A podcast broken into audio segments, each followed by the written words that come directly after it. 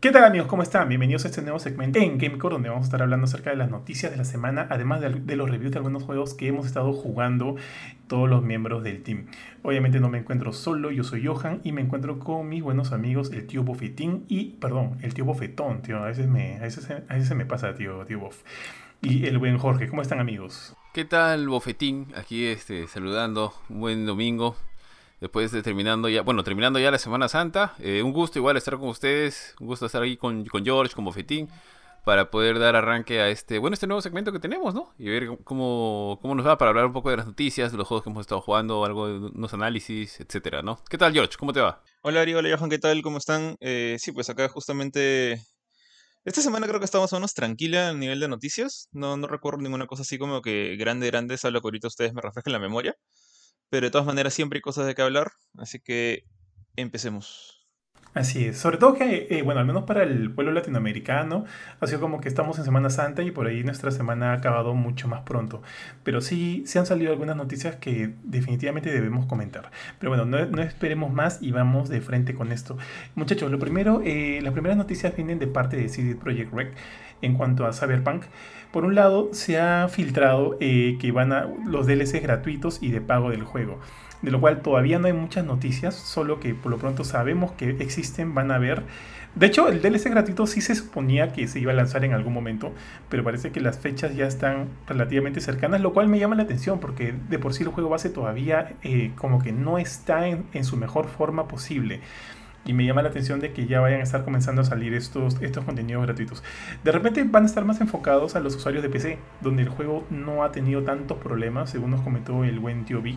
Y aparte algunos otros amigos que también lo jugaron en PC me han dicho que, que, el juego es un 10 de 10 y no han tenido como que mayor inconvenientes, que sí lo han tenido los jugadores de consola. Eh, por ejemplo, Fernando me comentó que el juego en PlayStation 4 estaba realmente atroz. Creo que Jorge lo jugaste en PlayStation 5 con bugs también pero, eh, pero nada que te malograra tanto la experiencia de juego, ¿no? ¿O sí? O sea, curiosamente los bugs con los que me enfrenté no eran, o sea, ninguno era como los que he visto en internet. O sea, no, me ha pasado cosas de que se malograra la misión porque un NPC se colgaba o que atravesaba una pared y se quedaba bailando en el cielo. O sea, cosas no, me han pasado. Me pasó que una vez un personaje sí como que destruyó un carro con su cuerpo. Pero lo que sí me ha pasado a cada rato, digamos más o menos seguido, eh, son pantallas azules. O sea, el juego durante las etapas de mundo abierto, no durante una misión. O sea, cuando estaba básicamente vagando de un lado a otro, ¡pum! Pantalla azul. Pero. Eh, y, una, y un diálogo. Pero aparte de eso. No, o sea, no he tenido tanto roche con el juego, honestamente. De repente es porque el Play 5 te da más recursos, como una PC mejor. Entonces, la versión de Play 4, que de, hecho es la que estaba jugando en Play 5, ¿no? Porque no hay versión de Play 5, parece como que se apoya mejor en una máquina más fuerte. Pero aparte de eso, o sea, no he tenido tanto roche. O sea, es casi como lo que tuve con Watch Dogs Legion, que también tenía sus pantallas azules. Sí. Pero claro, oye, pero, sorry, sorry, Jorge, eh, Ari. Oye, Jorge, cuando tú hablas de pantallas azules, es, o sea, ¿es un crasheo por completo que te obliga a volver a aprender y apagar el play? No, no, no. Yo le digo, le digo pantalla azul porque me he acostumbrado a que en el Play 4, cuando se cuelga un juego, te sale una pantalla azul que dice eh, error tal, tu juego está cerrado la, consola no muere. La, consola simplemente cierra el juego y te regresa al sistema operativo. En el caso de Play 5 es una pantalla ploma, una pantalla con estrellitas, ¿no? Eh, entonces sale un mensaje diciendo Cyberpunk 2077 está cerrado por el error código tal, tal, tal. ¿Quieres mandar un reporte? Y, me devolvía la pantalla principal. O sea, mi, Play no se ha congelado. De, hecho, mi Play 5 nunca se ha congelado. Cosa que creo que tanto tú como Philip me han dicho que sí les había pasado. Y, yo, y si me pasa eso, yo me daría mucho, mucho miedo. Pero no, ni con Cyberpunk. O sea, se cierra el juego, sí. Te friega lo, último que has hecho, sí, porque este juego, o sea, tiene saves automáticos, pero no son tan seguidos. Y, nada, o sea, perdí unos cuantos minutos de juego. Habré perdido, pues. Lo peor que me ha pasado, habré perdido 20 minutos de juego en una misión. Eh, pero. Pero eso, o sea, no, no me abriqueo la consola, no, no, no para nada. Ah, ok, ok. Sorry, Ari, ¿querías comentar algo? Ah, sí, eh, bueno, sobre lo que, lo que decían era que básicamente el juego está en una es impresentable, tiene muchos problemas en consolas, sobre todo de la generación pasada, ¿no? Aún así no está bien optimizado ni está optimizado para las generaciones de actual, este, para las consolas de actual generación. Eh, lo otro es que hace poquito eh, se liberó el parche, un parche bien grande, que creo porque, bueno, todo el roche que tuvo CD Projekt Red salieron a pedir disculpas, mostraron el, el roadmap de más o menos cómo iban a atacar el problema. Y dentro de eso tenían dos parches bien grandes. Y uno de ellos, eh, creo que el más importante, se acaba de liberar hace solamente unos días, esta semana, si no me equivoco que tiene un montón, es extenso, extenso, extenso, extenso. O sea, si lo leen se van a tomar un buen rato leyéndolo. Porque tiene un montón de, de arreglos y de fixes que se le está haciendo al juego y que todavía le faltan. Y sobre todo, con miras a, digamos, a, regresar, me imagino, a la, a la PlayStation Store, ¿no? Porque todavía no está, no está disponible. Sigue fuera. Claro, sí, sigue fuera. De hecho, justo lo que lo comentas, se comentó un poquito acerca del regreso de Cyberpunk 2077 a la PlayStation Store y la gente, bueno, la gente de CD Projekt Red dijo que este, es, este era un tema que dependía mucho más de Sony que de ellos ahorita, ahorita. Ya que el juego con todos estos parches que comentas eh, o sea, ya debería estar mucho más jugable, mucho más presentable. Entonces ahorita digamos que la, la, pelota está en la cancha de Sony, ¿no? A ver si ellos restituyen el juego o no a sus servidores. Claro, seguramente también CD Projekt está detrás de eso. Pero eso básicamente, sí, le queda todavía los parches a CD Projekt y supuestamente para el final del año más o menos estaríamos viendo porque me parece que lo anunciaron para el segundo, no, perdón, para el tercer o cuarto trimestre del año, la versión de nueva generación, ¿no? O sea, la de Play 5 y de Xbox Series X las versiones ya, digamos, este, nativas en esos sistemas, ¿no? Me has hecho, me ha dado curiosidad ya, porque como hace tiempo que no juego Cyberpunk, eh, no he probado actualizarlo. De hecho, o sea, no, no he hecho una actualización forzada en, mi Play 5. Entonces, de repente, por eso no se ha actualizado. ¿Es eso o, simplemente la actualización no está disponible en PlayStation? Es lo que estoy pensando, porque si el juego no está disponible en la librería, tiene sentido que tampoco pueda subir updates. Entonces. Es verdad, es verdad. Entonces, el, por, la gente que lo tenga en físico, por ejemplo, no, no le sirve de nada la actualización todavía. O la gente como yo que, digamos, ahorita, ahorita Cyberpunk en PlayStation es como un PT. O sea, si lo desinstalo, ya fue. Supongo, no sé, o, puedo volver a bajarlo. No dudo que se pueda. Podrías hacer la prueba. Podrías hacer, la prueba y se queda No, no, no, hacer la prueba. Ahí está, tiene sus 70 gigas reservaditos de ese juego, no se va a ninguna parte. Eh, porque a mí sí me ha gustado el juego. No, no, no, no, creo que sea un mal juego, me ha gustado mucho. Solamente que está lleno de bugs. Oye, pero tiene mucho sentido lo que dices. Eh, eh, fácil, de repente más tarde puedes probar como que poniendo botón derecho, buscar actualizaciones y demás, a ver si encuentra algo. Voy a hacer prueba. Porque, porque tu lógica tiene todo el sentido del mundo. Pues, ¿no? Como el juego no está en el store, probablemente no hayan esos updates. o sea, para el público, para los usuarios. Pero habría que probar, habría que probar. De hecho, lo pruebas y nos avisas, mi estimado Jorge. Ahora, siguiendo con el tema de Cyberpunk, eh, se ha hablado también del modo multijugador del juego. De hecho, eh, se comentó que este, este modo multijugador, o sea, en su momento se comentó que este modo sería prácticamente un juego aparte. Eh, lamentablemente parece, pareciera que este modo multijugador podría haber sido cancelado. Ojo que esto no es de ninguna manera oficial, pero los representantes de CD Projekt Red eh, cuando se les preguntó acerca de este modo multijugador, comentaron que estaría siendo reconsiderado. Exactamente con esas palabras, reconsiderado. Lo cual obviamente abre a muchas suposiciones, ¿no? Entre ellas, una de las cuales podría ser la cancelación de este modo. Eh, lo cual para mí, o sea, tendría sentido considerando que como ya, como ya se comentó anteriormente, el juego base aún está, eh, está muy por debajo de la calidad que los usuarios merecen. Entonces, esta cancelación del modo multijugador, eh, no sé si sería otro golpe o no. Yo creo que no. Yo creo que lo que ellos de todas maneras deben hacer ahorita es eh, terminar de corregir este, este, este contenido base que definitivamente está mal y que definitivamente les ha traído mil problemas y salvar un poquito también la relación con ellos. Eh, ¿Ustedes qué opinan de esto? Eh, yo no sé si el, apartado multijugador fue anunciado desde el inicio, no lo recuerdo. La verdad es que a mí me gustó mucho Cyberpunk desde que se anunció. O sea, me gustó la temática, me gustó el diseño que tenía más o menos. De lo poquito que se vio al inicio, ¿no? Esperaba mucho el, el tráiler o las, las versiones jugables, el gameplay, etcétera, y me gustó mucho lo que vi. Y bueno, de hecho a nivel de marketing lo hicieron bastante bien y revelaron bastantes cosas. Ya es, es otro tema totalmente cuando empezó el tema de los reviews PC es que aparentemente eh, no, mandaron las, las, este, las versiones de generación antigua hasta el último momento, como para que, que fue medio, medio tramposo, pero ok, en fin. Tío, tío, tío, de, de, hecho eso pasó con nosotros. Nosotros este, con Jorge pedimos la versión de PlayStation 4 y nos dijeron que solo iban a estar eh, disponibles la versión de PC. La de Play 4 iba a estar por lanzamiento. Sí, eso fue lo que dijeron. Entonces, básicamente, cuando salieron todos los reviews, salieron pues con notas altas, porque efectivamente la versión de PC es chévere. Pero bueno, a lo que iba era que no sé si se anunció un modo multijugador, pero si se hubiera sido anunciado en su momento y si alguien, digamos, estaba esperanzado en eso, pucha, yo me sentiría un poquito, no sé, un poco estafado si, si me dicen lo estamos reconsiderando. Claro que, o sea, no sé, porque es un poco difícil como poner una balanza. Total, no estaba incluido en el precio original, por así decirlo, ¿no? A menos de que hubiera estado anunciado, no, sí, contará con modo multijugador, etcétera. por ahí, digamos, entendería de que alguien podría tomárselo a mal, ¿no? Oye, yo estaba esperando esto y ahora me está diciendo que no lo vas a hacer, ¿no? Pero sí, bien, como dice, sí, Project Red se metió... O sea, es un problema bastante... al final le ha traído creo que más más este, puntos en contra a nivel de imagen. Porque el estudio hasta ahora, hasta, hasta todo el roche de CD Projekt de Cyberpunk, tenía una muy buena reputación como, como Blizzard en su época dorada, por así decirlo. O sea, lo que te entregaba era eh, juegos de calidad, siempre pensados en sus usuarios, eh, contenido gratuito para The Witcher 3. Recuerdo que cuando salió tenía una gran cantidad de contenido gratuito, que era más que todo eh, complementario, no necesario para las... No, no, eran campañas completas como sus, sus parches y demás, ¿no? pero digamos, ha sido como que bien enfocada en su usuario siempre. Bueno, Por eso es que, que fue bastante raro todo el problema que tuvo con, con Cyberpunk, ¿no? Sí, de hecho, no, iba a decir, por mi lado, yo sí, quizás es como que, es como lo que tú dices, ¿no? Que de repente por ahí hay algún usuario que, no, no, no lo sé, pero que, que, compró Cyberpunk por la promesa del multiplayer, que de hecho se anunció poco antes del lanzamiento. O sea, se dijo que, no iba a estar en el lanzamiento, pero que iba a ser uno de los DLCs gratuitos, el modo multijugador. O sea, sí se sabía que existía o que iba a existir. Eh, lo dudo, dudo por un lado que sea la mayoría de gente. Yo creo que la mayoría sabe, ¿no? Que sí, Project Red está más enfocado en estas aventuras de un solo jugador grandes, con un montón de opciones de RPG como The Witcher. Entonces, por mi lado, pucha, soy sincero, yo preferiría que, que sacrifiquen ese modo si es que eso les va a dar más tiempo de arreglar el, resto del juego y volver a, digamos, tenerlo activo en PlayStation y, y básicamente como tú dices, ¿no? ganarse un poquito más o recuperar un poquito más de esa relación buena que tenían con sus usuarios, ¿no? que los admiraban bastante.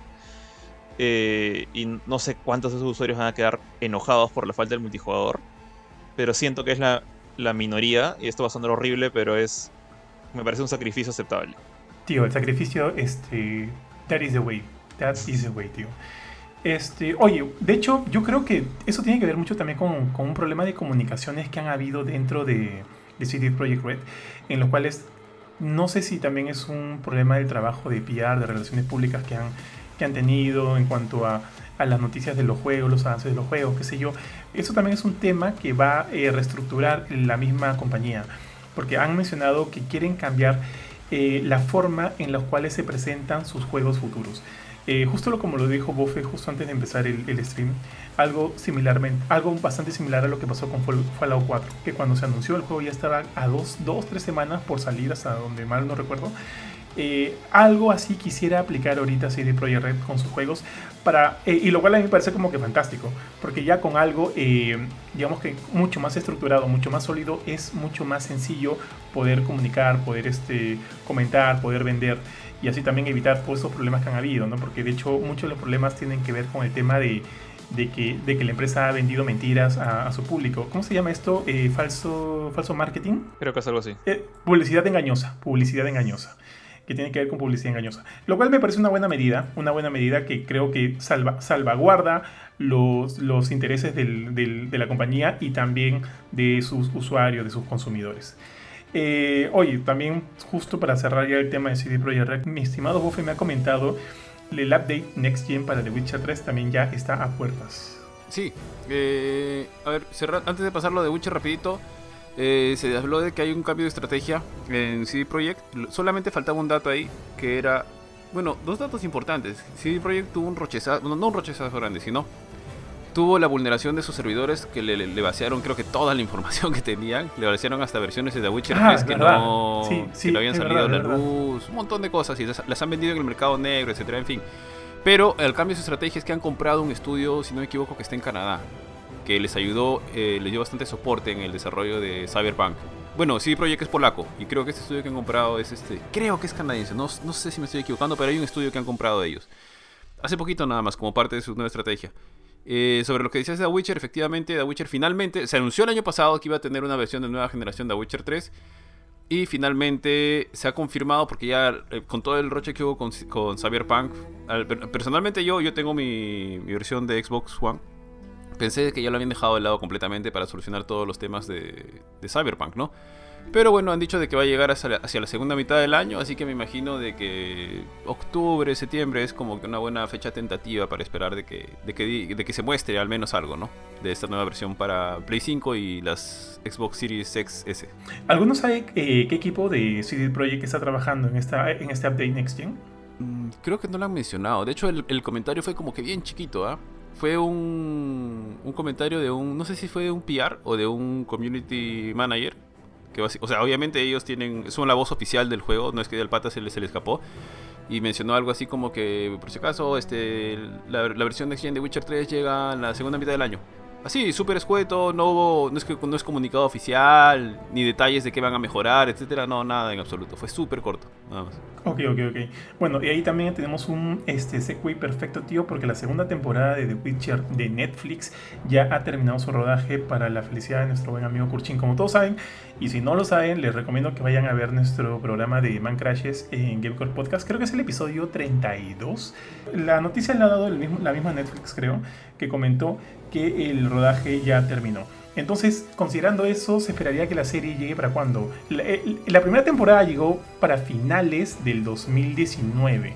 Considerando esto, esta podría llegar para finales de este año. ¿Tanto tomaría todo el tema de postproducción? ¿Ustedes qué opinan?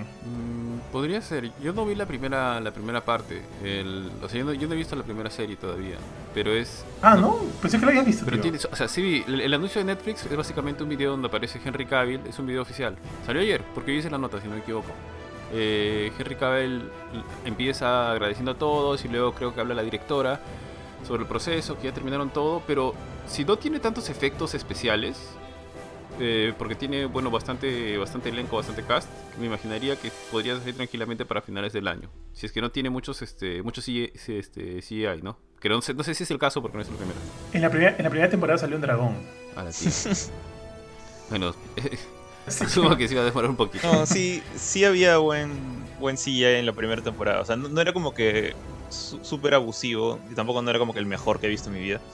Me acuerdo que había una especie de sátiro que es más feo que la patada, pero este sí había momentos chéveres. El, el- dragón, la... la había un monstruo en un calabozo que era una chica realmente con una maldición. Entonces, tenía sus momentos, ¿ah? Yo creo que sí les va a tomar un tiempito hacer la postproducción. Sí, sí, probablemente. Ahora, considerando que este juego, eh, perdón, este juego, claro, la serie ya se había retrasado por todo el tema del coronavirus, creo que originalmente estaba pensada para que salga a finales del 2020, pero evidentemente todo se retrasó por la pandemia que estamos viviendo actualmente. Y ahorita eh, no hay fecha de salida, no hay fecha de estreno, pero esperemos que pueda llegar para el final de este, de este año. Tío, me sorprende que no la hayas visto, weón. Yo pensé que tú eras fanático de The Witcher, pero me, me, me confundí, me confundí, tío. Eh, amigos, pasemos a la siguiente noticia. Esta tiene que ver con It Takes Two, un juego que he estado jugando con el tío Benito en stream acá en, en la, en nuestra fanpage de Facebook. Bueno, se encuentran como Gamecore. Eh, hemos estado jugando It Takes Two y la noticia de esta semana es que Joseph Fares ha salido a comentar que quisiera más de estos tipos, de este tipo de juegos que son, de, que son cooperativos. Y yo no podría estar más de acuerdo. Pero ojo, que por cooperativo, este, creo que para Joseph Fares la palabra cooperativa eh, tiene como que una una, eh, no una denominación mucho más específica, porque estos juegos son completamente cooperativos. O sea, si tú lo compras, no lo puedes jugar por tu lado, o sea, no lo puedes jugar solo, tienes que jugarlo necesariamente con alguien más. Eh, no es como si estuvieras jugando un MMO, ¿no? Donde puedes hacer como que teams de 2, team de 3, team de 4. Acá, tienes, acá son como que estos, eh, las experiencias de, Joseph Fares son juegos en los cuales tú tienes que hacer team con alguien más para poder pasar todo el juego. No puedes jugar por tu cuenta. Entonces, cuando él se refiere a este tipo de juegos cooperativos, entonces entiendo más o menos por dónde va. Eh, creo que Ari todavía no lo has jugado, este Jorge tampoco. Yo en verdad les recomiendo que lo jueguen porque Takes Two hasta ahorita, hasta donde hemos, por lo menos hasta donde hemos llegado con el tío Benito, es una experiencia bastante, bastante gratificante. Tanto así, amigos, que eh, al parecer dos jugadores se han comprometido luego de terminar el juego. Y imagínense, tío. Obviamente, hay, asumo que hay mucho más de por medio, ¿no? O sea, ya eran pareja, ya se conocían, de ante, fácil tienen 10 años juntos, 20 años juntos, y de repente ya ha sido como que el momento preciso para, para ya atar, atar juntos su vida, eh, luego de haber finalizado el juego. Sí, tío, yo vi el juego, bueno, aparte de cuando ya lo habían... Yo no he jugado... A mí me llama mucho la atención los juegos de este... De este director, por así decirlo, de Joseph Fares. Porque tienen un toque bien personal. Y llevan o sea, son bastante cargados de su estilo propio, ¿no? Tienen mucha la personalidad de él. De hecho, el pata creo que siempre es alguno de los personajes, o siempre es algún narrador, o su voz le pone la voz a alguien. O sea, básicamente lo que estás viendo es, es su mente, lo que está en su cabeza, ¿no?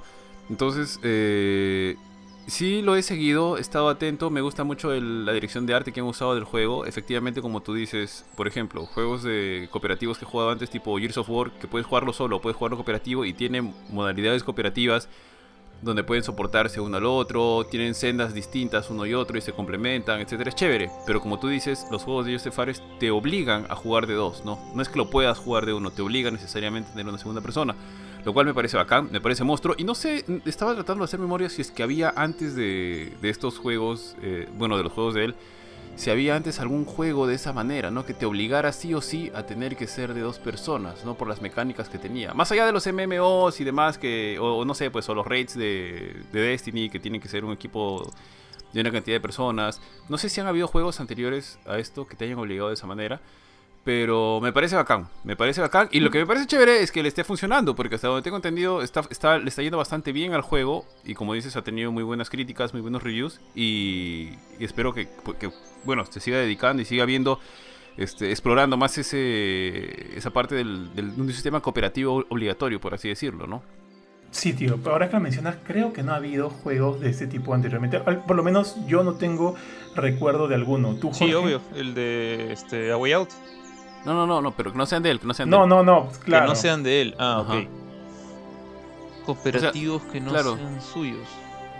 Pero cooperativos así, que te obliguen a hacer, a hacer cooperativos, ¿no? Porque bueno, en, antes en, Super Nintendo y Play siempre hemos jugado pues cooperativos, ¿no? Pero no te obligaban a, que tenga que ser siempre dos, ¿no? Ah, claro, claro, sí. Ah, hay, varios juegos que, tienen la opción de, juego cooperativo como opcional, pero así 100% obligado, eh, ahorita no se me ocurre he visto, de hecho, hace poco estuve viendo el trailer de uno que va a salir, eh, que se llama Tango, Operation Tango, perdón, pero aparte de ese, estoy pensando, había un juego hace tiempo que tú, tú estabas como que atrapado en una, en una oficina, no recuerdo el nombre, eh, y tenías que guiar a otra persona, pero eh, como una chica que estaba, digamos, en otro lado de la oficina, pero tú estás encerrado en un cuarto, y tenías que decirle por dónde tenía que ir y salir para poder salvarse los dos, pero no me acuerdo ni siquiera el nombre. Entonces, no, son, son muy pocos, la verdad. Si es que existen, ahorita no se, no, no se me cruzan en la cabeza. Claro, con lo cual toma mucho más fuerza lo que dice justo este Joseph Fares, ¿no? Que quiere ver más este tipo de juegos en, en la industria, en la biblioteca del, de los usuarios y demás. Entonces tendría totalmente sentido, porque tanto, bueno, o sea, salvo tú, Jorge, por ahí tienes. Eh, por ahí como que recuerdas a alguno, eh, ni Ari ni yo tenemos alguno en mente ahorita. Entonces yo no podría estar más de acuerdo, muchachos. Eh, a ver, Pasamos al siguiente, ¿ya? Listo, la siguiente noticia es acerca del tráiler de Forspoken. Eh, Jorge, sé que estás bastante entusiasmado por el lanzamiento de este nuevo juego. Sí, de hecho, este, digamos, me da, gusto que ya por fin tenga un nombre, eh, porque hasta antes esto solamente se le conocía como Project Atia, o Atia, A-T-H-I-A. Y bueno, era justamente la, nueva apuesta del estudio Luminous, que es básicamente, en cierta forma son como gente que, viene de trabajar en Final Fantasy, ¿no? Por todo el tema del motor y el simple término de, Luminous viene por ahí. Y si, te acuerdas, por ejemplo, las primeras, los primeros vistazos a Project Atia eran justamente tech demos de miren lo que podemos hacer en el Play 5 de, parte de Square Enix. el personaje principal en ese momento era una chica que tranquilamente parecía protagonista de un Final Fantasy, una chica más o menos oriental con pelo corto, pero también tenía ese detalle de de esta túnica como de, no sé, como de monje, por así decirlo, y se movía de una manera mucho más veloz a través de un terreno que no parecía un gameplay usual de un Final Fantasy. Incluso no se parecía a Final Fantasy XV, que es el creo que el más similar en acabado visual a esto que hemos visto. Eh, entonces ahora por fin anunciaron uno, para mí lo más importante, el nombre. O sea, ya, ya por fin tiene eh, no, ya no se llama Project algo, ya es este, se llama Forspoken. Eh, estoy un ratito. Eh, quería, buscar el nombre de la actriz, no me acuerdo. ¿Tú tienes ahí el nombre a la, mano?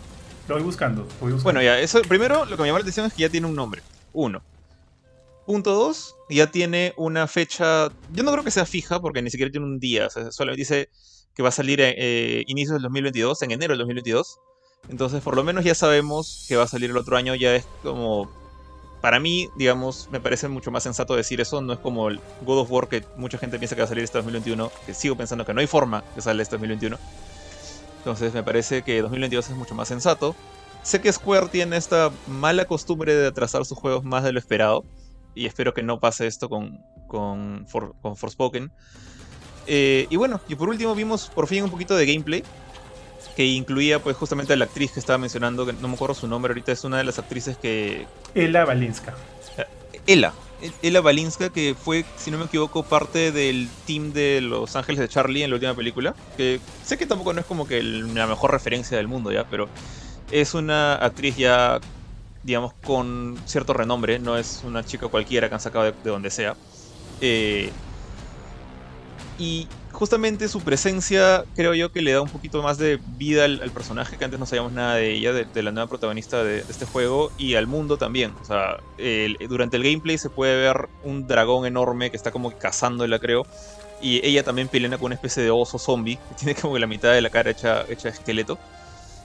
Que se parece muchísimo a, lo que vimos en Project Atia hace mucho tiempo. O sea, este sistema de, de pelea de magia, pero no es por turnos, al menos no se siente como un RPG clásico, se siente o un juego de acción o un RPG de acción. Pero veo bastante velocidad en el combate, bastante velocidad en el movimiento de la protagonista. Y eso como que me tiene, me tiene bastante interesado en, Siempre que Square Enix hace algo que lo saca de sus... digamos, de su zona de confort, que viene a ser los RPGs, eh, a mí me emociona por lo menos. Sé, que hay gente que cuando, por ejemplo, cuando salió Final Fantasy XV y era un RPG de acción, dijeron, no, qué asco, tiene que ser este por turnos, tiene que ser táctico. No, a mí me gusta justamente ese detalle que tiene Square Enix, que experimenta, incluso con franquicias viejas como Final Fantasy y, les da la vuelta, les, les gusta hacer experimentos, les gusta probar cosas nuevas. A veces sale bien, a veces sale mal. O sea, Final Fantasy 13 creo que yo que tuvo muy buenas cosas, pero también perdió por otros lados, por ejemplo, ¿no? El 15 también. Eh, pero no sé, prefiero eso a un equipo que siempre haga lo mismo. Y para mí ahorita, eh, si Final Fantasy XVI me recuerda un poquito a lo que ya vimos en Final Fantasy XV, para mí la apuesta nueva está aquí, está en Forspoken. Entonces quiero ver qué cosas raras, qué cosas locas hace eh, el equipo de Luminous Studios con este juego. Y bueno, tendré que esperar un año más, ¿no? Pero creo que va a valer la pena. Dale, tío, dale, dale. Oye, Jorge, quiero, quiero hacerte una pregunta muy, muy específica. Eh, eh, Tunche, antes de ser llamado Tunche, también era Proyecto Algo. No. de hecho, creo que. Proyecto Chetun. creo que. O sea, no, cuando, cuando empezó, estoy pensando si tuvo otro nombre. No, o sea, Tunche lo consiguió como nombre muy, muy, muy early. O sea, fue uno de los primeros. Ah, creo que por un tiempo se llamaba El Tunche y quitamos el El porque nos complica la vida a nivel global. Pero Suena cleaner, suena más limpio. Aparte, sí, suena mejor. De hecho, a mí me gusta mucho más el nombre así, simplemente Tunche. Eh, pero sí, creo que lo, tuvo muy de... Ojo que lo mío fue una cita de, Social Network. ¿eh? Network. Continúa, continúa. No, no, iba a decir este que desde un comienzo tuvo ese nombre. O sea, fue algo que, salió, nos gustó y, quedó desde muy, muy, muy temprano. Dale, tío, dale, dale. De repente cuando al lanzamiento de Tunche podemos hacer así un especial interesante del juego. Eh, Ari, estimado. Dime, yo sé que esto te va a hacer muy feliz a ti, tío. Eh, tanto Remedy con Epic han anunciado la secuela de Alan Wake. Tío, pero eh, pregunta, ¿es confirmado ya? O sea, lo que yo, yo también leí la noticia, pero era como. Tío, es confirmadísimo. confirmadísimo de Epic. Pucha, esa es una gran noticia, pero bueno, eh, y genial porque creo o entiendo de que ahora esta versión de Alan Wake saldría para multiplataforma, o han dicho que es exclusivo de Xbox. Porque hasta ahora, si no me equivoco, Alan Wake sigue siendo exclusivo de Xbox o no. Sí, sigue siendo, o sea, digamos que de alguna manera los usuarios de PlayStation de Sony han podido jugar un poquito con el mundo de Alan Wake en el último DLC de Control, en el que hace un nexo con, con el juego de Alan Wake. Salvo eso, ninguno de los juegos de Alan Wake están disponibles en PlayStation. Ya. Mira, Control se parece más a lo que debió haber sido Quantum Break. No sé si jugaste Quantum Break, que es un exclusivo de Xbox también. No lo terminé, me, me, aburrí a mitad de camino. Quantum Break es paja, la parte de la serie que quisieron decir, sí, es una mezcla de serie de televisión con juego, eso sí, eh, que, como que en fin.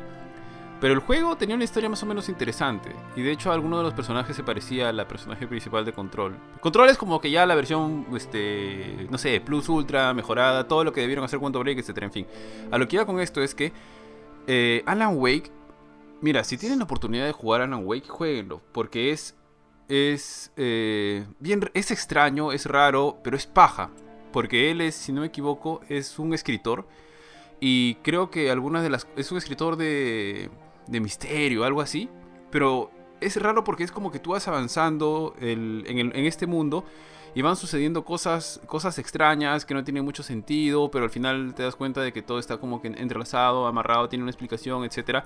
Pero es bien, bien paja. Y qué chévere que estén anunciando una la continuación o, al menos no sé si va a ser una continuación directa o que va a vivir por el nombre entendería que sí o que va a vivir dentro de este mundo de, de la cabeza de este escritor que es este Alan Wake, pero es paja, o sea, y ojalá que sea multiplataforma porque finalmente mientras más gente lo pueda disfrutar más chévere, pues. Y bueno, para nueva generación asumo que con los efectos y con todo lo que han hecho, lo que viene haciendo Remedy, que digamos ha repuntado, porque si bien Alan Wake ha sido, fue bien recibido, creo que no le fue tan tan bien de los números, ni tampoco es un éxito, pues así un triple A como, como llegó a ser Control, que creo que justo justamente ha llegado a ser este juego del año, en, el año que salió. ¿Cuándo, ¿Cuándo salió Control? ¿2019? Creo que sí. 19. Sí, creo que fue juego, creo que fue juego del año en, los No me acuerdo si en los Game Awards. Pero bueno, no, ganó este. ¿Sekiro? no, ganó Sekiro, sí. Ya, pero... Creo que hay, pero alguien sí lo eligió como juego del año. Sí, porque bueno, en fin, o sea, todo, todas las webs, incluidos nosotros, a veces sacamos nuestros juegos del año y tenía bastantes títulos, este, control de juego del año. Entonces Remedy es como que ha venido haciendo buena chamba desde hace un buen tiempo. Y bueno, ojalá, pues, ojalá que le metan y le metan con todo porque sería genial ver con gráficos, no sé, de nueva generación. Y digo gráficos porque las cosas que se ven en el juego son alucinantes y son pajas. Entonces, si eso llega a, más plataformas, chévere. Porque también creo que Remedy se ha, distanciado un poquito de Microsoft. En una temporada ha estado como que más cercano a ellos. Y por eso es que algunos juegos han salido exclusivos y seguramente que Microsoft también ha invertido en eso. Pero ahora está creo que un poquito más distanciado y va a ser como que un mix, ¿no? Entonces, chévere que lo anuncien, chévere que esté ahí, pero es una, buena, una muy buena noticia. Si está confirmado es una muy buena noticia, tío Bofetín. Oye, este, Bofe, una consulta. Este, o sea, yo no he jugado ninguno de los de la franquicia Alan Wake porque bueno, justamente por eso. Sé que, sé que tiene el juego principal que es Alan Wake. Luego por ahí tiene algunos, algunos spin-off, Alan Wake, American Dreams. Y por ahí, de repente me estoy equivocando, he visto otro más. ¿Cuántos son, tío? Porque de repente, si es que son varios, eh, no tendría tanto sentido. Si es que quieren sacarlo multiplataforma, tendría más sentido que hagan una especie de reboot, ¿o no? Mm, bueno, sí, de todas maneras tendría sentido que hagan alguna especie de reboot. ¿Cuántos son? Ahí me agarro yo también, porque yo recuerdo el Alan Wake, el principal, y también el que estás mencionando. Voy a buscar, voy, a buscar, ¿eh? sigue, sigue, comentando, voy a buscar. y también el que estabas mencionando, que es el, American Dream, que de hecho creo que lo regalaron hace un tiempo en, el Gold.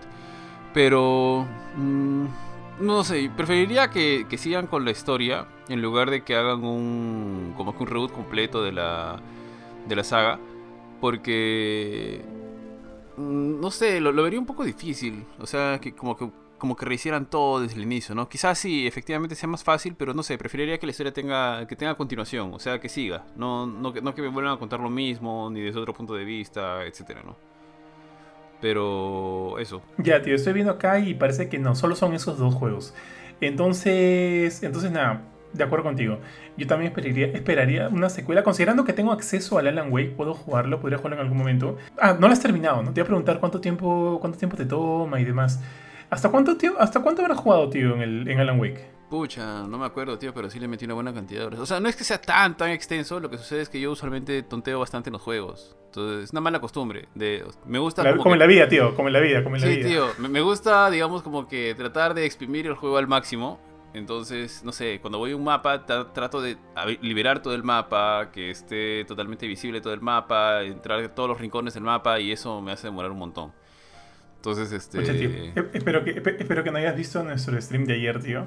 Porque va totalmente, totalmente en contra de tu. Sí, justo. De, la forma en la que juegas. Justo me comentó Kurchi que, que, correteaban por todos lados y decía, pucha, yo tenía que esquipear, esquipear, esquipear, esquipear. Y estoy acostumbrado también a, leer todo, a revisar todo, etcétera, ¿no? Sí, pero eh, cuando, tú, cuando estás en stream es complicado hacer eso, porque la gente no va a estar leyendo contigo todo, pues, ¿no? Claro, lógico. Entonces la idea es, es que entren a ver la, el, el, el aquí del juego, la carnecita yo, del yo juego. con. Pero, pero te entiendo, te entiendo. Yo, con, con, con mucho gusto.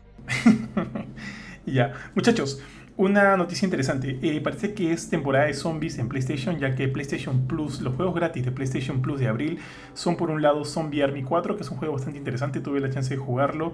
Eh, si han jugado todos los Zombies Army anteriores, es básicamente lo mismo, pero con mejores gráficos y algunos también elementos en el sistema de juego como que mucho más pulido, mucho más detallado, aparte de habilidades distintas.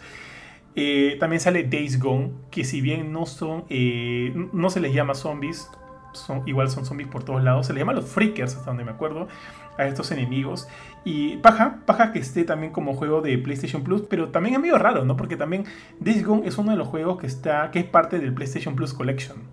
Sí, sí, tío, sí. Sí, sí Creo que es tal cual. Según los trailers que me acuerdo haber visto, es tal cual como dices. Sí, de hecho, yo, ese juego yo, yo nunca lo, compré, ni, tengo por qué tenerlo, y, y sí lo tengo ahí. Entonces, de alguna manera lo he conseguido y así que creo que es parte de la colección. Bueno, bueno, entonces, bueno, también lo, han regalado a pesar de que ya lo sé. Ahora. No, pero, pero acuérdate que la colección, o sea, la PlayStation Collection, exacto, o sea, no, no puedes tenerla a menos que tengas un Play 5. Entonces, supongo que hay, gente, claro. como, no sé, gente que no tiene todavía Play 5, entonces eh, le conviene este regalito, ¿no? Como Ari, como Ari. Sí, sí, tío. Este, sí, ya. Justo, justo eso era lo que iba a preguntar, si es que la, la PlayStation eh, perdón, la PlayStation Plus Collection era solo para PlayStation 5 y sí, en efecto. Entonces sí, tiene bastante sentido que Days Gone salga. Eh, obviamente a nosotros que ya lo tenemos como parte de PlayStation Plus Collection no nos suma nada, pero bueno, paja para los que no lo hayan tenido o todavía no tengan en sus manos una PlayStation 5. Y el siguiente juego es Outworld eh, Soulstorm, Soulstorm, del cual yo no estoy muy, no soy muy fanático, pero paja que este juego que prácticamente se va a lanzar recién salga en PlayStation Plus para para que todos podamos probarlo. Solo, de hecho, eh, solo porque va a salir ahí lo voy a probar, alucinar. Porque si bien no me parece que se vea feo y no he jugado los anteriores, sí le voy a meter un poquito de, un poquito de ganas al juego. Eh, hasta donde tengo entendido, tú sí los has jugado, este... ¿Los Oddworld? ¿O era Kurchin o era Ari? Uno de los tres se, hizo el, el tema con los Oddworld creo que son este, principalmente son juegos que nacieron en, PC y creo que la mayoría de gente que les tiene cariño son, no sé, gente como Benito, ¿no? Que, que ha crecido jugando en PC. Eh, a mí nunca... Pero Benito no ha crecido, tío. Bueno, crecido, bueno, en edad. Ah, ok. Eh, no, iba a decir eso porque la verdad es que no puedo jugar nunca. O sea, yo veo los personajes y no me gustan. Grotescos, muy Tim Burton. Ah. Y es como que no... Lo dejo ahí nomás de lado, ¿no? Sí, de acuerdo, de acuerdo. Yo tampoco... Lo, eh, juraba que alguno de ustedes lo había jugado o era Kurchin que habló un toque del juego que le parecía interesante. No sé, no sé, pero por ahí tenía un falso recuerdo. Pero bueno, eh, va a estar gratis. Es un juego de PlayStation 5. Va a estar gratis para todos los usuarios de PlayStation Plus que tengamos una PlayStation 5. Así que de hecho, por lo menos si es que no te gusta o por ahí quieras darle una chance, lo, va a estar a tu disposición durante el mes de abril eh, como parte de los juegos gratuitos de PlayStation Plus. Eh, ya, ahora sí, esto sí sé, este juego sí sé que probablemente Jorge es el único que lo está jugando aquí en Gamecore. No sé si lo siga jugando o lo, ha, abandonado, pero eh, Genshin Impact finalmente va a salir en 4K para PlayStation 5. No sé si a 60 frames por segundo o si desde ya se mueve a 60 frames por segundo en, en las consolas de pasada y actual generación, pero Genshin Impact llega a la Next Gen. Eh, Jorge, ¿lo sigues jugando? Sí, de hecho sí. Este, desde que desde que no compré Destiny, porque bueno, por en fin, no, ya como que lo había dejado de lado por un tiempo y eventualmente así que regreso cuando haya crossplay, porque ahorita ya no hay nadie jugando en play. Eh, como que el huequito que dejó Destiny, de hecho también Monster Hunter World dejó de lanzar contenido nuevo porque bueno, se venía Rise y toda la nota. Entonces, este, el huequito este lo llenó Genshin. Y de hecho, lo estoy jugando como que muy de pocos, por lo menos unas dos, tres veces a la semana. Eh, pero este juego pucha, tiene una cantidad de contenido demasiado gigante. O sea, eh, no sé si creo que alguna vez dije, ¿no? Que eh, en el caso de Destiny, por ejemplo, tú puedes hacer tus diarias al toque o tus misiones weekly incluso en menos de un par de horas. Para mí, no entiendo, te juro, no entiendo cómo hay gente que dice, pucha, necesito. Lo que pasa es que Genshin tiene este recurso que son las, este, la resina que se gasta cada vez que completas un dungeon o eliminas un mini boss dentro del mundo y te da tus recompensas. Entonces, no te sirve seguir peleando con el boss y estar farmeándolo cuando no tienes resina. Y la resina se acaba y se recarga con tiempo, como si fuera un juego de móviles. Que en cierta manera Genshin es un juego de móviles. No entiendo cómo Michi la gente se gasta eso todos los días. Porque es una cosa de estar jugando por lo menos 3 horas al día para sacarle todo el jugo a Genshin con toda la cantidad de eventos, toda la cantidad de misiones. Yo me estoy poniendo un poquito al día porque dejé de jugarlo por unos 3 meses y salieron, salió una nueva área, salieron, bueno, justo regresé cuando, cuando estaba en, el, uno de los primeros eventos de hace poco del Año Nuevo Chino, Ahora está en un evento que es propio del juego que se llama el Windbloom Festival, que también te da como que misiones únicas que solamente están por un tiempo ahí y si no las haces durante ese tiempo, bueno, pierdes las recompensas. Y eso como que te invita a estar siempre, siempre regresando. El, el hecho de que sabes que las cosas que están ahí se van a ir de acá a unos 15 días, normalmente dura cada evento. 15, 18 días. Y eso incluye pues las recompensas como personajes nuevos que... Este juego, tú no, tú no lo juegas para nada, ¿no? Pero lo principal es que es un juego gacha. Entonces, no es como que eh, tú tienes un personaje chévere que puedes conseguir y va a estar esperando a que, a que termines tu quest de exótica como en Destiny, ¿no? No es así. O sea, el personaje, si sale un personaje que te interesa, tienes que utilizar eh, unos recursos que son primogemas, o primo gems en inglés, para girar la ruedita, girar la ruleta y que con suerte te toque. Cada giro por suerte te cuesta una cantidad de primo gems, se te acaban, bueno, puedes seguir farmeándoles en el juego de manera, digamos, humilde, o ser una miserable ballena y poner tus 5 o 10 dólares y comprarlos. Entonces, así es como, estoy seguro que la, gente de, de, mi joyo gana plata con este juego, porque el juego es gratuito. Yo hasta ahora no he puesto ni un, ni un dólar en el juego. Eh, yo creo que está bien, si la gente quiere poner su plata, bienvenido sea, porque el juego está muy bien hecho para ser un juego gratuito. Eh, pucha, está eh, bien chévere. Y no sé, pues ese es el único detalle que de repente no me gusta mucho, el que esté que dependas de la suerte, que no puedas conseguir lo que quieres con simplemente esfuerzo, sino que siempre está metida la suerte de por medio. Pero sí, yo creo que le voy a seguir dedicando mi tiempo, eh, por lo menos poquito de tiempo, unas 3 horas a la semana. Eh, pero me ha, me ha, enganchado el juego. Le, lo único que sí debo decir es que este juego, así como con Outriders, es mi juego para hacer skip. Porque cada vez que empiezan a hacer la historia, empiezan a hablar, eso es lo único que Genshin tiene demasiada, demasiada, este, demasiado diálogos y texto, demasiado lore secundario. O sea, pero cuando juegas las misiones principales, ponte, la historia se ha paralizado desde creo que noviembre, octubre del año pasado. Todo lo que ha pasado desde ese momento han sido side quests con cosas como para conocer más a los personajes, encariñarte con ellos, que entiendo que la gente más eh, fanática del anime o de ese estilo de personajes les va a atrapar incluso más que a mí. Para mí es demasiado ya, mucho cutesy, mucho que qué bonito el personaje, que agarrarle cariño. No, o sea, eso no me, no me, no me, no engancha a mí.